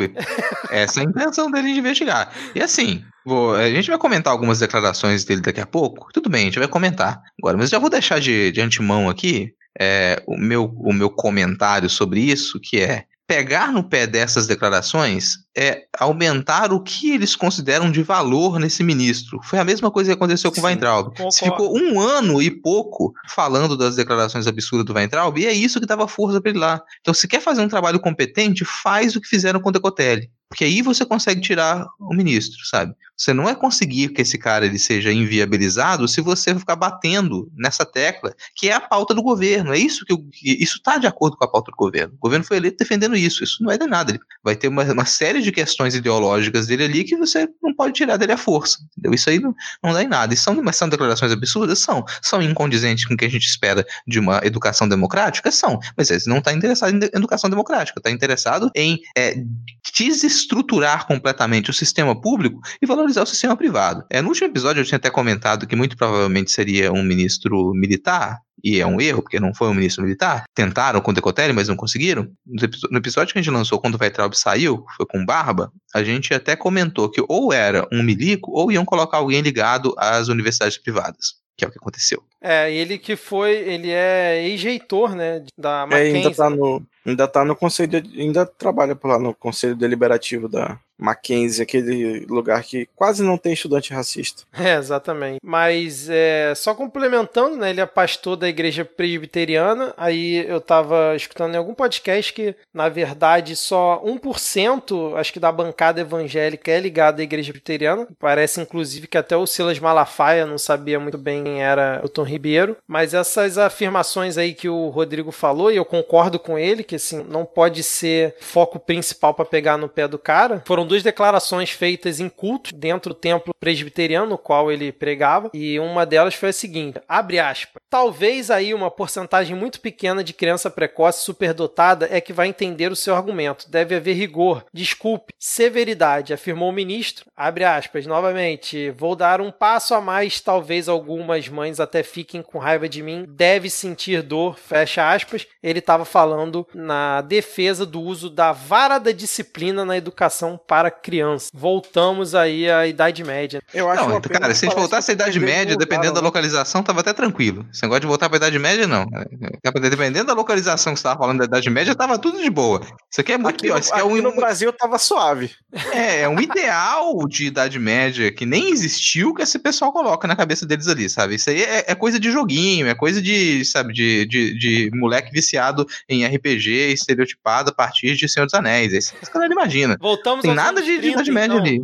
Cara, a gente, pior que a gente não voltou, não tá voltando para nenhum lugar, a gente tá entrando na cabeça dessa galera que acredita que existiu esse, esse mundo com esse moralismo que eles pregam, que existiu essa realidade com, com, com essas estruturas de moral que eles têm. Isso nunca existiu desse modo em lugar nenhum. Só existe na cabeça deles e eles tentam implantar isso. É isso que o, o conservadorismo, o extremo conservadorismo, é uma alucinação de pessoas que elas estão viciadas em poder. É isso. Eles estão viciados, eles estão no local de poder, eles estão tão viciados em manter o seu poder que eles criaram criaram uma fantasia conservadora de um mundo que para eles existiu, mas que nunca foi real que nunca aconteceu daquela maneira. Então você pega, pinça uma coisinha daqui, uma coisinha daqui, uma coisinha de lá, mistura aquilo com uma grande ficção e você tem esse ideal ultraconservador de hoje. Isso que se tem. Então não, não tem aquilo, o que, que esse cara está defendendo? Ele está defendendo que a gente tenha um, um ensino de castas, que algumas pessoas elas possam receber um ensino de qualidade e aquelas pessoas que não têm condições e por isso não vão se prestar a uma rotina ultradisciplinar, que elas sejam agredidas, que elas sofram punição física para poder se adequar a um regime disciplinar de quem é privilegiado. É isso que ele está defendendo, sabe? Ou, ou, em outra, vamos dizer de, de, uma maneira ainda mais direta, ele está defendendo que você volte a, a, chicotear escravo. Agora você foi, foi bem além, cara. Não tinha. Não, não foi além, cara. Você vai. Não. É, você, você observa a sociedade percebe que algumas pessoas têm condições de assimilar um certo tipo de estudo ultra técnico voltado para o mercado do trabalho e outra, outras pessoas não, porque elas já estão trabalhando desde criança, inclusive. Então você fala, para que essas pessoas se mantenham na linha, vamos chicotear, vamos pegar a vara para que essas crianças se mantenham na linha. É assim que você tratava os escravos dentro da, escravocracia brasileira. É dessa maneira. Então é isso que ele tá. Eu, já repeti isso diversas vezes aqui. O objetivo desse ultraconservadorismo e do ultraliberalismo é que a gente volte a legalizar a escravidão. Porque a escravidão é praticada, a escravidão continua. A gente habita num mundo com regimes de escravidão. E o objetivo desse pessoal é que a escravidão seja legalizada. As reformas trabalhistas elas vão nesse sentido. Essa reforma de ensino vai nesse sentido. O sucateamento do SUS vai nesse sentido. É. Diego, algum comentário aí, cara? Depois dessa, o Rodrigo tem nem mais o que falar, cara.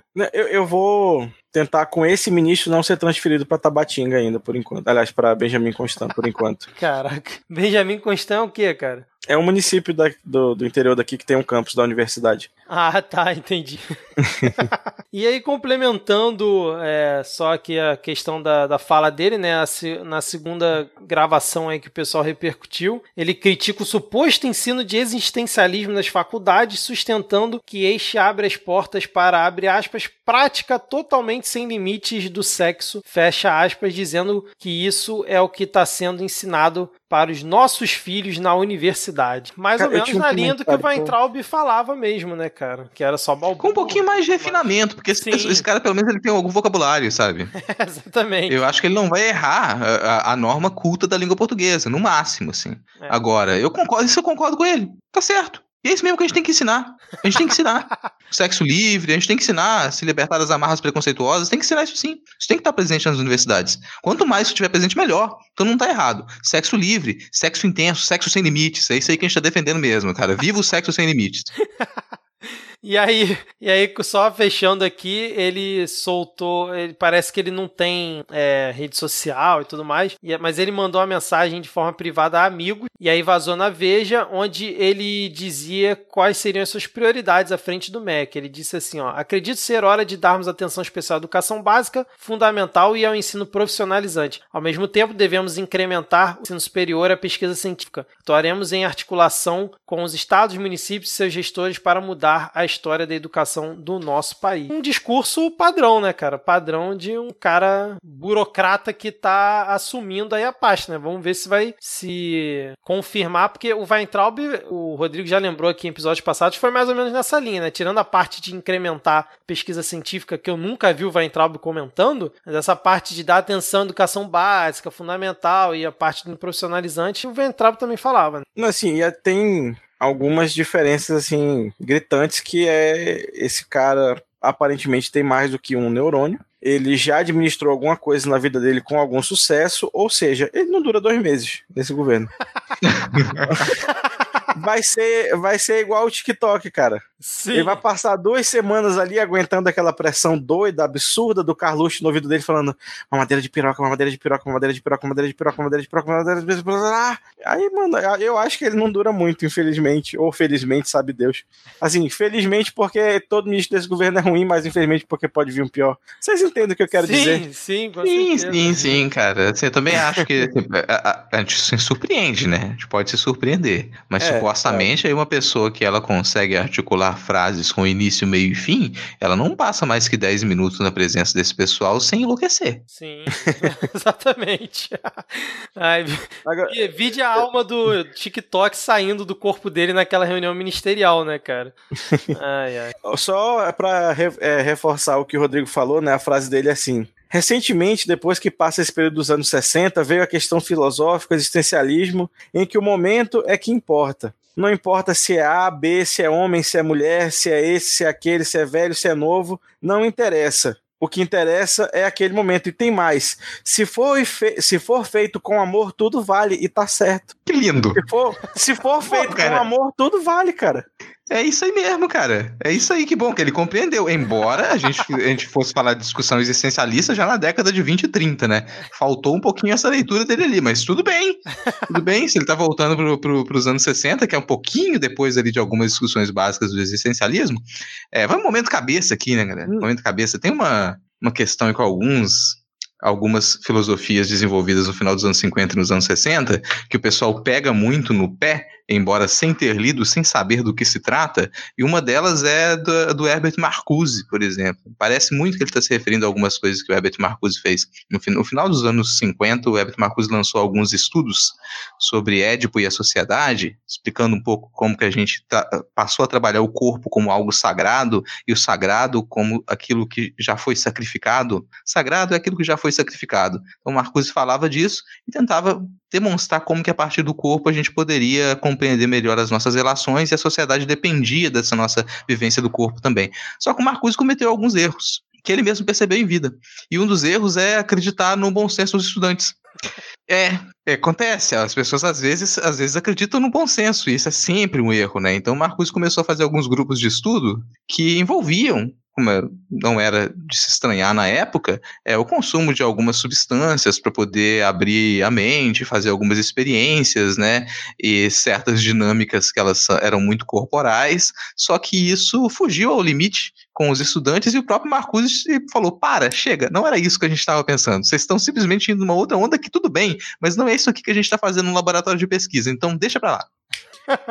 Mas assim, só para justificar a questão dos anos 60, que essa galera pega muito no pé, é porque os anos 60 marcam uma série de mudanças sociais no tocante à, à juventude, né? O, o, conceito de juventude vai nascer enquanto uma fase da vida, né? Que antes era meio criança e adulto, basicamente. E aí, junto com essa fase, né, com, com a importância social do, da, da, juventude enquanto um ator político, enquanto força de trabalho, etc e tal. E também foi a, a, o momento de maior expressão dos movimentos identitários, né? Você pega toda a questão do, dos direitos civis dos Estados Unidos, do, do, dos direitos LGBT, que vem todo, é, em todo um, o processo de, de conquista lenta de direitos na democracia liberal por parte de grupos excluídos. Né, começou aí na década de 60 e devia, devia não ter começado na cabeça dessa galera. É, esse pessoal morre de medo de ter um novo ano, uma nova década de 60, cara. Eles morrem de medo. Ah, alguns sentidos eu também não gostaria, não, porque vai que o rock volta. Tem sempre esse risco do rock voltar. Então a gente tá tentando evitar isso. Mas seria ótimo se algumas coisas que elas explodiram na década de 60 a gente voltasse a dar atenção para elas, assim, que isso foi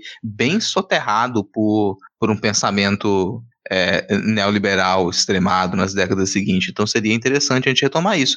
Muito dessa discussão que e dessa que o Diego tá, abriu agora, isso passou a ficar muito fechado dentro das universidades. Você discutir o que foi os anos 60 foi algo que passou a ser muito fechado dentro das universidades. Isso, é claro, cria ali uma dissonância, uma, uma falta de diálogo para a gente entender o que, que foram os anos 60 e os anos, os anos 60 e os anos 70. Então você pega, você vai observar algumas pesquisas que elas acontecem dentro da universidade pública hoje, e para quem é completamente desgarrado do que foram aquelas décadas, você observa aquilo e você, cara, que loucura! Essas pessoas aqui estão estudando sexo livre na universidade, mas a universidade não era para ensinar as pessoas a construir prédio? Era isso que eu achei que era a universidade, elas estão discutindo isso aqui, não pode. Isso aqui, ó, era só jogando dinheiro público fora. Fico com essa impressão, sabe? Por falta de, de compreensão, falta de estudo, distanciamento do que, do que, que se passou naquelas décadas, né?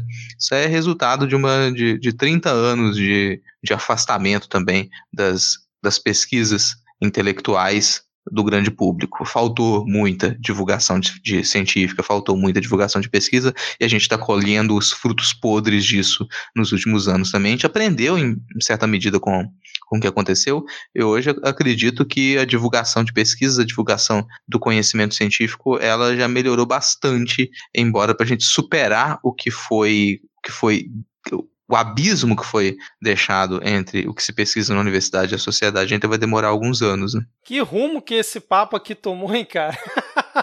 loucura, meu amigo, loucura. Agora, a gente está falando aqui de divulgação, a gente está falando aqui de propaganda, a gente está falando de juventude, a gente está falando de mídia social e ursos. Então a gente vai falar sobre o gabinete do ódio.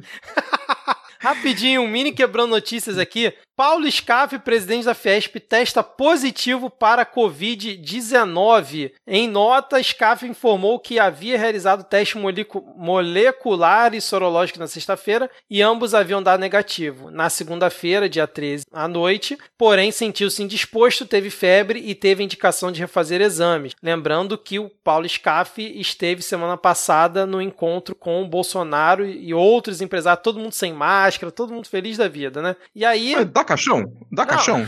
Dá caixão? Se não dá caixão. Não...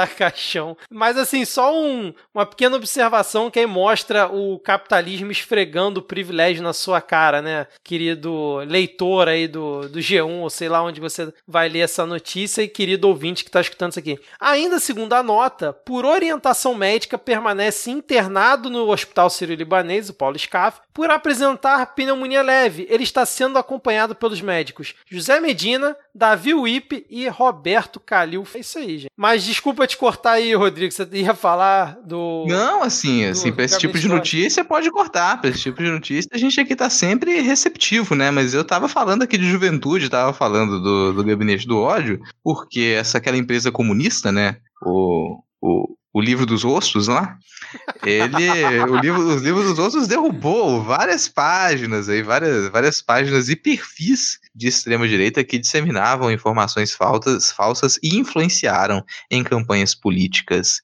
E muitas dessas páginas, elas eram páginas bolsonaristas comandadas pelo gabinete do ódio diretamente ali do, da, da, da, turminha do Carluxo. O pessoal ficou indignado com essa censura por parte da empresa comunista. Só uma pausa antes de a gente começar a comentar. Essa semana estava aqui no, no, no, quarto Mamãe Entra. Meu filho, ah, cria uma conta para mim aqui nesse, nesse negócio aqui. Aí eu fui olhar, era um tal de Parler. Puta merda, chegou nela já, cara? Merda. Aí eu, eu, assim, eu não sabia, não fazia ideia do que era. Aí eu, não, pera aí, rapidão. Aí eu fui pesquisar o que era. Eu falei, mamãe, a senhora, a senhora tem intenção de começar a produzir fake news? Senão não precisa.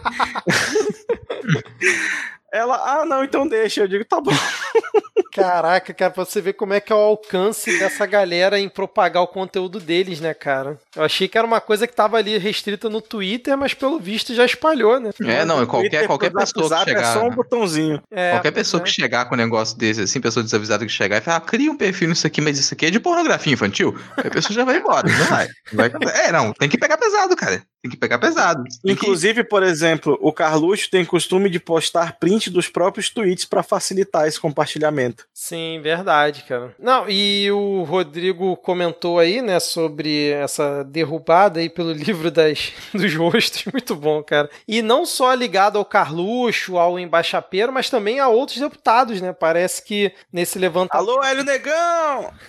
é, exatamente. Parece que nesse levantamento feito pela empresa agora que me fugiu o nome, junto ali com o Facebook, também está na lista os deputados estaduais Anderson Moraes e Alana Passos, o PSL do Rio de Janeiro, e também aí do, do L Negão, né? E aí tem um dos principais alvos dessa derrubada aí de estar sendo é, acusado como um dos grandes cabeças por trás dessas páginas é o tal do Tércio Tomás, né? Que é um cara que até já me arrependi, vem falando dele há bastante tempo. E ele agora tá lá dentro do Palácio Planalto, né? Começou ali no gabinete como assessor né, do, do Bolsonaro, depois virou assessor do Carluxo, agora é assessor especial da presidente da República, um saláriozinho de 13 mil reais e dizem que é o líder aí do tal gabinete do ódio. E inclusive o cara usava o e-mail dele, cara, como o e-mail pessoal dele, o terciotomais.gmail.com para é, ser o endereço de cadastro né, dessas páginas aí. Pô, Tércio, você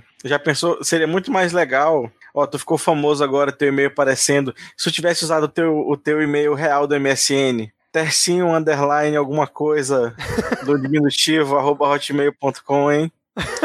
Seria é, muito melhor. Tercinho underline ga, tercio, tercio gatinho XXX, cara. tercinho zica. Tercinho. Tercinho underline foto 17, né, cara? Alguma coisa assim. Agora, cara, que assim, que coisa precária, né? Porque o sujeito ele vai criar essas páginas durante. E, e, e é engraçado, assim. O sujeito cria a página com o e-mail pessoal dele.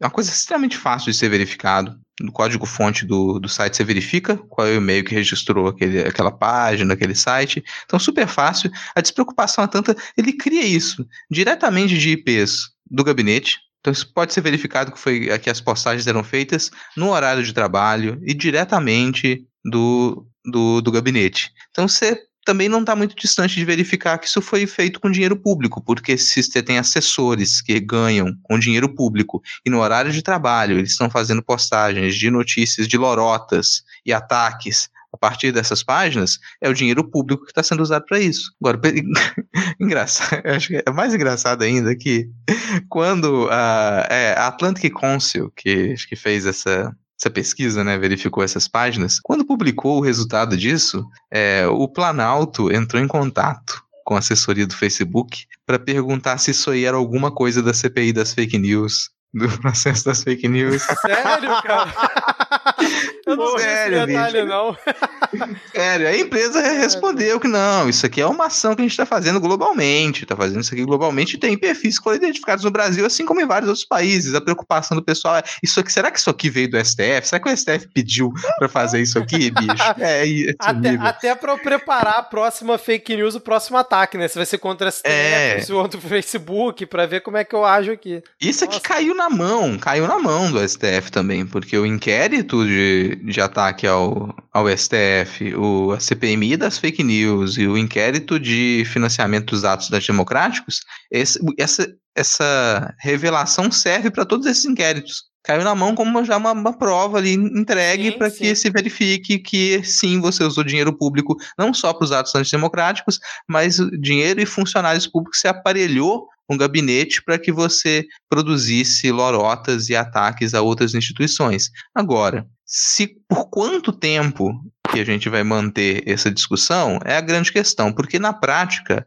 a Campus Melo já tinha revelado isso aqui mais de uns dois anos atrás, quase. Ela tinha é. revelado que era assim que estava funcionando. Então ela revelou isso já há bastante tempo. A gente já tinha a informação de que isso acontecia. Só faltava, é claro, o Facebook liberar os dados, mas a informação estava ali. E, aliás, diversas outras informações que elas comprovam como que essa rede de desinformação funciona, mas até o momento a gente não teve nenhuma movimentação para que isso seja desbaratado e que essas pessoas elas sejam destituídas dos seus cargos. Por quanto mais tempo que você vai segurar a crença de que o governo Bolsonaro ele pode significar ainda é, alguma coisa para manutenção do poder de quem está lá, sabe? Porque essa, essa intenção só, só se mantém por conta disso. Só se mantém porque não houve interesse ainda em destituir essas pessoas do cargo. Porque comprovado já está, e não é agora com a, a abertura dos dados do Facebook. Já estava comprovado antes com a reportagem da Campus Melo. Só uma observação que o Facebook ele não derrubou as páginas por conta de fake news, né? Tem uma matéria aqui no UOL dizendo que o Facebook enquadrou essas páginas no que eles chamam de comportamento inautêntico coordenado, porque os infratores tentam enganar usuários da rede social ao assumir a identidade de outras pessoas. A rede social identificou, por exemplo, que o grupo usava essas contas para se passar por repórteres ou por administradores de veículos de notícias. Nossa, ainda bem que você explicou, porque você falou comportamento inautêntico, eu tava pensando, pô, tirar eles do ar porque eles eram chatos. sabe? Já tirou o pessoal do ar. Nossa, cara, que conteúdo, que falta de autenticidade, né? Vamos tirar essa página daqui. Isso aqui não, não, não contribui para nossa rede social, não. É por isso que a gente tá é. perdendo pessoa na rede social, por conta desse tipo de gente que não tem autenticidade. E só assim, a gente não vai comentar, mas fica também a observação da operação que teve lá em São Paulo, no Ministério Público, em cima do MBL, que agora posa de bom moço e diz que não tem nada a ver com os caras que foram presos e com o cara que está sendo acusado de ter feito lavagem de dinheiro, né? E ter e, da, e as empresas ligadas a ele deverem 400 milhões em impostos à, à União e é, foi um grande propagador de, de fake news, né? O MBL, né? Acho engraçado que na resposta que o Kim Kataguiri deu quando foi ser entrevistado sobre isso, né? Ele mantém as mesmas estratégias de, sabe, do início do MBL de aparecer alguma coisa, eles falar isso aí é um absurdo, isso aí não significa nada, essa investigação é sem sentido. Lança essas frases, sabe? Ah, isso aí é um absurdo, isso aí não tem ligação nenhuma com a gente. Será que isso vai funcionar agora também? Será que manter essa mesma estratégia vai funcionar agora? Porque alguma coisinha mudou no tabuleiro para que se pegasse essas pessoas que cometeram essas fraudes de maneira tão Sim. tranquila. Você pensar que não são fraudes difíceis de serem descobertas. São coisas que elas estão ali na cara. Só não houve interesse de se descobrir isso. Então alguma coisinha mudou no tabuleiro para que você desse um passo para o lado e destapasse a panela. Porque era só isso, já estava ali. Tava, tava tudo pronto, já estava tudo desligado, tudo certinho, você só precisava destapar e ver o que tem dentro. Todo mundo sabia que tinha alguma coisa ali. Então o que, que mudou agora? O que, que mudou nesse tabuleiro para que houvesse interesse de dar um passo adiante nessa investigação que envolve o MBL?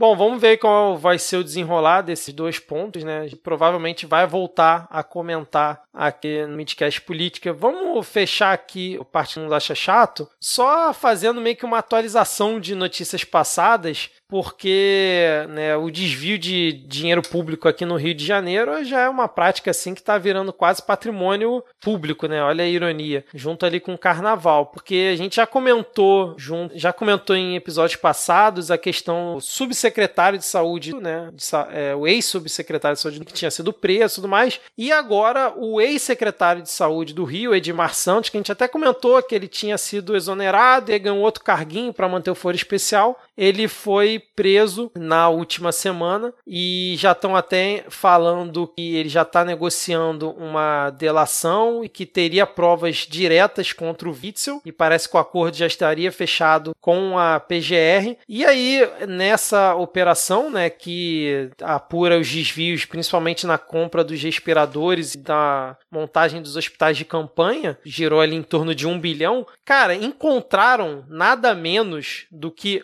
8 fucking milhões e meio de reais em espécie dentro de um dos apartamentos dos que sofreram a ação aí da, da polícia na semana passada. Não falaram se foi no apartamento do Edmar Santos, não, não foi revelado, parece que foi uma denúncia anônima, mas tinham simplesmente 8 milhões e meio, precisaram acho que de dois carros fortes para poder levar essa grana. Então fica aí esse registro né, de como está essa situação da, da, fraude que ocorreu por conta aí do, da pandemia aqui no Rio de Janeiro. Mais um caso absurdo de corrupção no Rio que vai sendo desmontado e o Witzel está cada vez mais perto aí de não conseguir terminar o mandato, né? Mas, algum comentário sobre isso? Me divirto muito.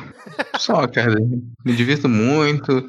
Tô aqui na observação. Acharia divertidíssimo que uma parte dessa galera que se elegeu na onda bolsonarista, eles perdessem mandato, sabe? Perdessem mandato, não conseguissem terminar o mandato, sabe? Pelo menos a gente teria alguma alegriazinha ali nesse ano desgraçado. Não, eu, eu, me divirto principalmente com a galera, que eu já tô vendo alguns que claramente votaram no Witzel, comemoraram a ida do Witzel pro segundo turno, depois comemoraram a eleição dele, dizendo que não, não votei no Witzel não, votei no Eduardo Paes, ou eu votei no sei lá quem no primeiro turno. Eu acho muito engraçado isso, cara. Muda, né, o, o cenário... É, não, cara, a gente já descobriu que o Amoedo ganhou o governo do Rio de Janeiro.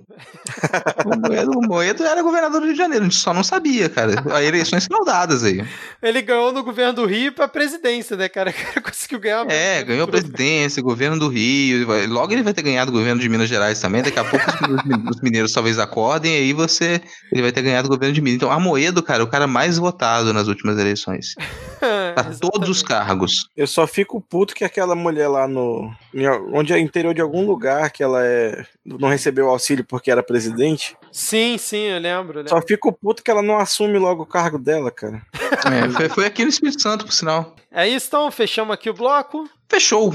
Então vamos agora, né, antes da gente ir para as dicas culturais, para o nosso queridíssimo Momento Vira Casacas, onde mandamos salves, beijos e abraços para os ouvintes, respeitando, obviamente, a distância segura de um metro e meio nessa pandemia, que muita gente não está mais respeitando, mas vou começar mandando... Ah, só antes de você começar, deixa eu te cortar aqui e pensar um recado aqui para você, ouvinte, você que está pensando em parar o programa agora. Você que está pensando, você mesmo. Você que está aí com a mão aí agora já no pause que vai deletar o episódio sem ouvir o restante do programa, né? Porque a gente verifica isso. A gente sabe quando é que a, audiência ela resolve parar de ouvir e é no momento vira gasacas. Vou te informar que você está perdendo muito. Sabe? Além de você conhecer outros ouvintes, principalmente você, solteire, né, que tá aí, ó, você tem a chance de conhecer ouvintes do Midcast aqui. Além disso, você perde o nosso último bloco de dicas culturais, que é sempre assim, sucesso, cara. Se eu fosse você, ficava até o final. Aliás, muitos ouvintes aqui do Midcast descobriram, descobriram, né? Foram informados da existência do Medo e Delírio nas dicas culturais, de um episódio que a gente fez aqui, né, cara? Então, acho que fica aqui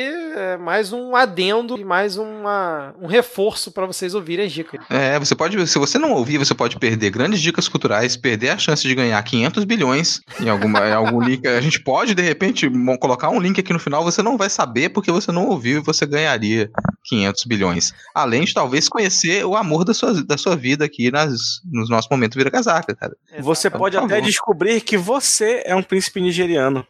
Olha só, tá vendo? Surpresas. Olha, Vamos olha, lá agora então. Você tá perdendo. Ai, ai. Deixa eu começar então aqui pelo Vinicinho do Suaz, que ele, além de pedir um salve, né, ele indicou o midcast para o Fran, o arroba milfarelos, e aí é, trouxe mais um ouvinte aqui para o midcast. Muito obrigado, Vinicinho. É Fica... suas, tá? É o Sistema Único de Acesso Social, eu acho. Ah, rapaz, muito obrigado aí pela observação. Não conheço. Então, Vinicinho do Suas. Um salve também para o Wesley Pinheiro, que pediu, na verdade, um cheiro e marcou o seu podcast, o Miolo Podcast, né? Que inclusive recomendo. E também pediu um salve para sua digníssima companheira, a arroba VC Furtada, que não escuta podcast, mas é obrigada a ouvir o Wesley falando do Midcast. Muito obrigado, Wesley, por espalhar a Alô. palavra até para quem não escuta podcast. Mas pode começar. Alô, arroba você Furtada.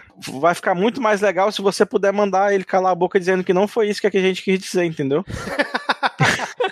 E também aqui um salve para o Rastafari de Boné. Na verdade, pediu uma beijunda, então sinta-se beijado aí na sua bunda, não por mim, mas por quem você desejar. Lembrando essa semana que a gente não pediu para marcar ninguém no salve, não era uma obrigatoriedade, então pessoas se sentiram mais à vontade, Rodrigo, pessoas sem amigos.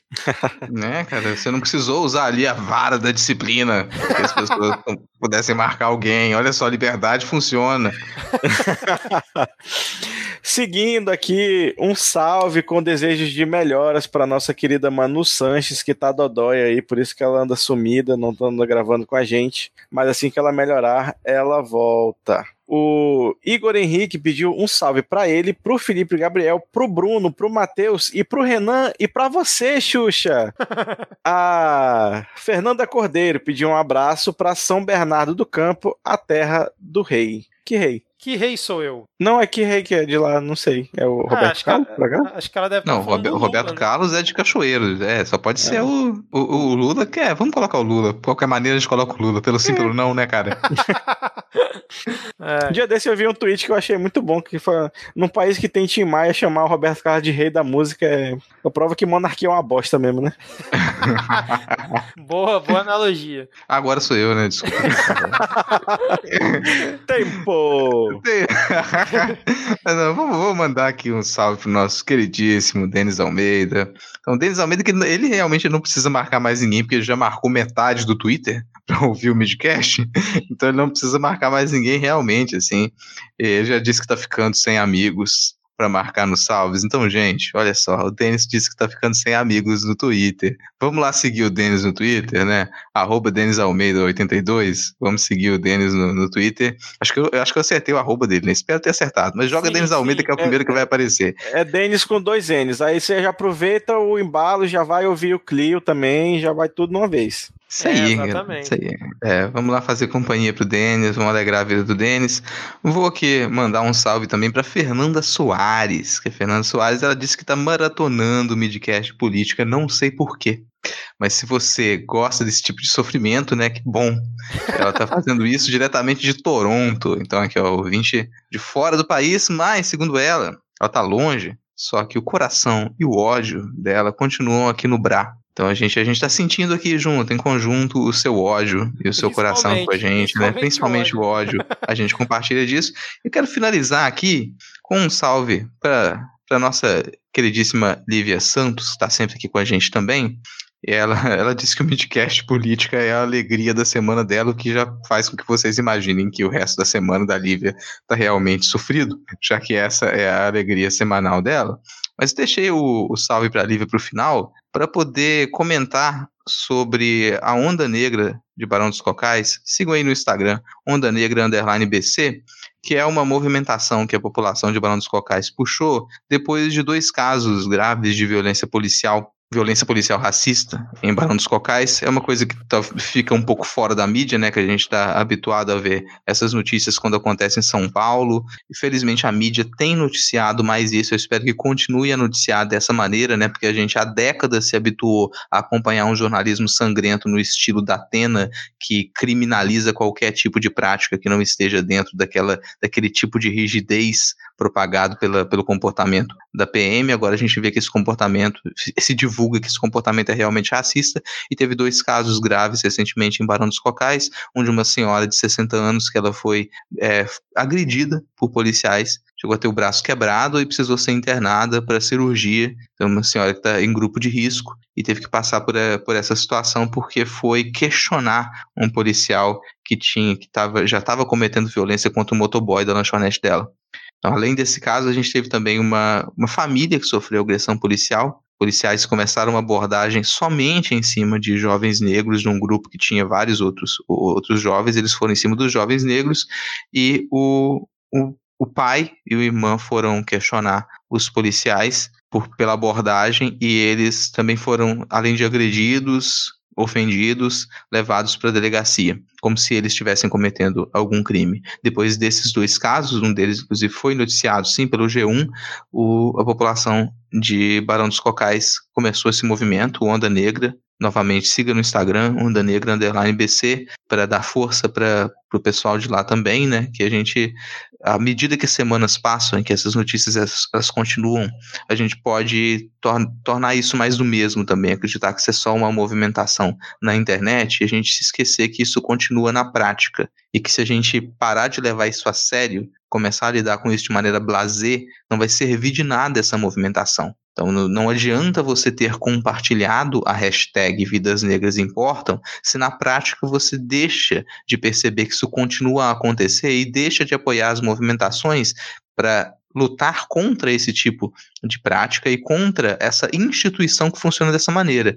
Quanto mais a gente noticia e quanto mais a gente percebe que isso não é só um problema de grandes centros urbanos, que isso é uma coisa que atinge a estrutura da instituição polícia militar, a gente não vai, vai conseguir força para conseguir mudar essa estrutura. Não são casos isolados, não é um ou outro policial que se comporta dessa maneira. Isso faz parte do modo de ser dessa instituição e ela precisa se modificar para que a gente tenha um mínimo de segurança. Então, fica esse, esse lembrete aqui e o apoio para a população de Barão dos Cocais também, e que todo mundo continue a se movimentar em todas as instâncias e para todos os lugares, não só em um ou outro caso que reverbera em escala mundial. Só lembrando que durante a pandemia a violência policial cresceu cerca de 25% em relação ao ano passado. É, não, e essa semana a gente teve dois casos aí, né? Um daquele policial pisando na cabeça de uma mulher negra que estava ali já rendida durante uma abordagem. E hoje teve também os policiais tentando é, algemar e imobilizar o entregador, parece aplicativo, numa cena grotesca. De, claramente o próprio cara já falou: não tô conseguindo respirar e tal. Enfim, cara. Vamos então para as dicas culturais. Deixa eu começar aqui que a minha rápida iria indicar um jogo, cara. Acho que é a primeira vez que eu faço isso aqui no, no Midcast. É um jogo que eu já tinha instalado no celular e voltei a jogar nesse final de semana. Eu sou viciado em jogos manager, né? ball ou corrida, que é o caso desse, que é o Motor, Motor Sport Manager Mobile 3, onde você é ali um dono, um chefe de corrida de automóvel, e não tem só ali como se fosse Fórmula 1, tem outros, aí você começa numa divisão inferior, vai subindo, e assim, eu, eu acho divertido, muita gente acha um porre esse tipo de jogo, então se alguém mais se identifica e gosta de jogos manager e gosta de automobilismo, comenda aí Motor Sport Manager Mobile 3, e depois se tiver evolução aí durante o jogo, me manda uma mensagem lá pra gente trocar uma ideia. Podem seguir aí. Eu quero indicar a série The Marvelous Mrs. Maisel, da Amazon Prime. É, passa, acho que na década de 50, uma, uma mulher que, que vai, tipo, virar é, comediante stand-up, assim, contra todas as chances. É, tô no terceiro episódio, tá bem interessante. É, quero indicar também o fio da Domi, arroba PeriniPS, que é como descrever imagens no Twitter. É uma coisa que eu ainda não faço, mas eu sei que eu sou um cuzão por não fazer. Mas para me ajudar a criar esse hábito também, fica aí algumas dicas, né? Se você pode tanto descrever a imagem no tweet, quanto embutir a descrição na, na própria imagem para ajudar aí quem precisa de leitor de tela. Então seja uma pessoa legal e descreva suas imagens. E por último, indicar um artigo da revista Ópera, que saiu esse mês agora, né? Saiu dia 9, intitulado Guerra Fria contra os LGBTs no Canadá, homofobia, luta de classes e segurança nacional. É para você aí é, liberalzinho que acha que o Canadá é o paraíso, nunca foi, tá bom? Beijos de luz. Para fechar aqui, eu vou, vou, trazer duas indicações só, rapidinho. Primeiro, sempre um, um, podcast, sempre indicação de um podcast independente. É, tem, tem um podcast que eu acredito que eu já indiquei, mas como eu não me lembrei se eu já indiquei ou não, fica a reindicação também, porque é muito bom, que é o Mashup. Mashup é um podcast em que a Glennis Cardoso entrevista pessoas, ela conversa com pessoas sobre o que elas têm ouvido, assistido e lido, pessoas criativas falando sobre as coisas que elas têm consumido. Cada episódio é realmente interessante, também porque a Glennis é fantástica, assim, o modo como ela leva as conversas e os assuntos que ela traz são realmente muito interessantes, a maneira como ela produz o podcast vale muito a pena. O último episódio foi sobre o filme Jojo Rabbit, do Taika Waititi. Então, quem não assistiu o filme, também fica uma, uma dica dentro da dica aqui também, né? Porque eu sugiro muito que assista. Provavelmente caiu do caminhão aí, fácil de encontrar, vale muito a pena assistir. E aí já pegar na onda e ouvir o mashup, assinar o mashup para acompanhar. A minha segunda dica, cara, é uma dica que para algumas pessoas vai, vai ser uma coisa meio saudosa, para outras vai ser uma grande descoberta. Que quem não sabe quem foi essa criatura precisa realmente assistir esse documentário e quem sabe vai assistir. Quem sabe quem, quem, quem é essa criatura vai assistir, quem não sabe precisa. É um documentário que estreou recentemente na Netflix, que é só colocar Netflix, ligue já. Ligue já, cara. Ligue já, um documentário sobre o lendário Walter Mercado. Puta Cara, se merda. você não sabe quem foi Walter Mercado, me faça o favor agora, para qualquer coisa que você está fazendo e vai assistir esse documentário. E para quem sabe, vai assistir inevitavelmente, porque na hora que você descobre que existe esse documentário lançado em 2020 sobre Walter Mercado, que morreu ano passado, cara, você vai parar o que você está fazendo e você vai lá assistir. Eu não, não- não vou dizer, não vou, vou falar, não tem como eu dizer quem foi Walter Mercado. Você precisa ir lá e assistir isso, assim, mas, ó, ligue já. Ligue já, o lendário Walter Mercado, tá na Netflix, é a minha última recomendação de hoje. Cara, excelente. Eu não sabia da existência desse documentário. Vou tentar assistir ainda essa semana. Muito bom. Essa Eu da. tenho- essa da- ah. Eu tenho a impressão de que esse nome não me é estranho, mas eu acho que eu era muito moleque quando, Caraca, então quando assiste, rolou isso cara. tudo. Walter Cara, Mercado assiste. É uma lenda. Não, é eu vou, eu vou, eu vou, vou assistir, mas só queria comentar antes que do, do Jojo Rabbit, eu fui assistir o filme achando que tinha a ver com o filme do Roger Rabbit.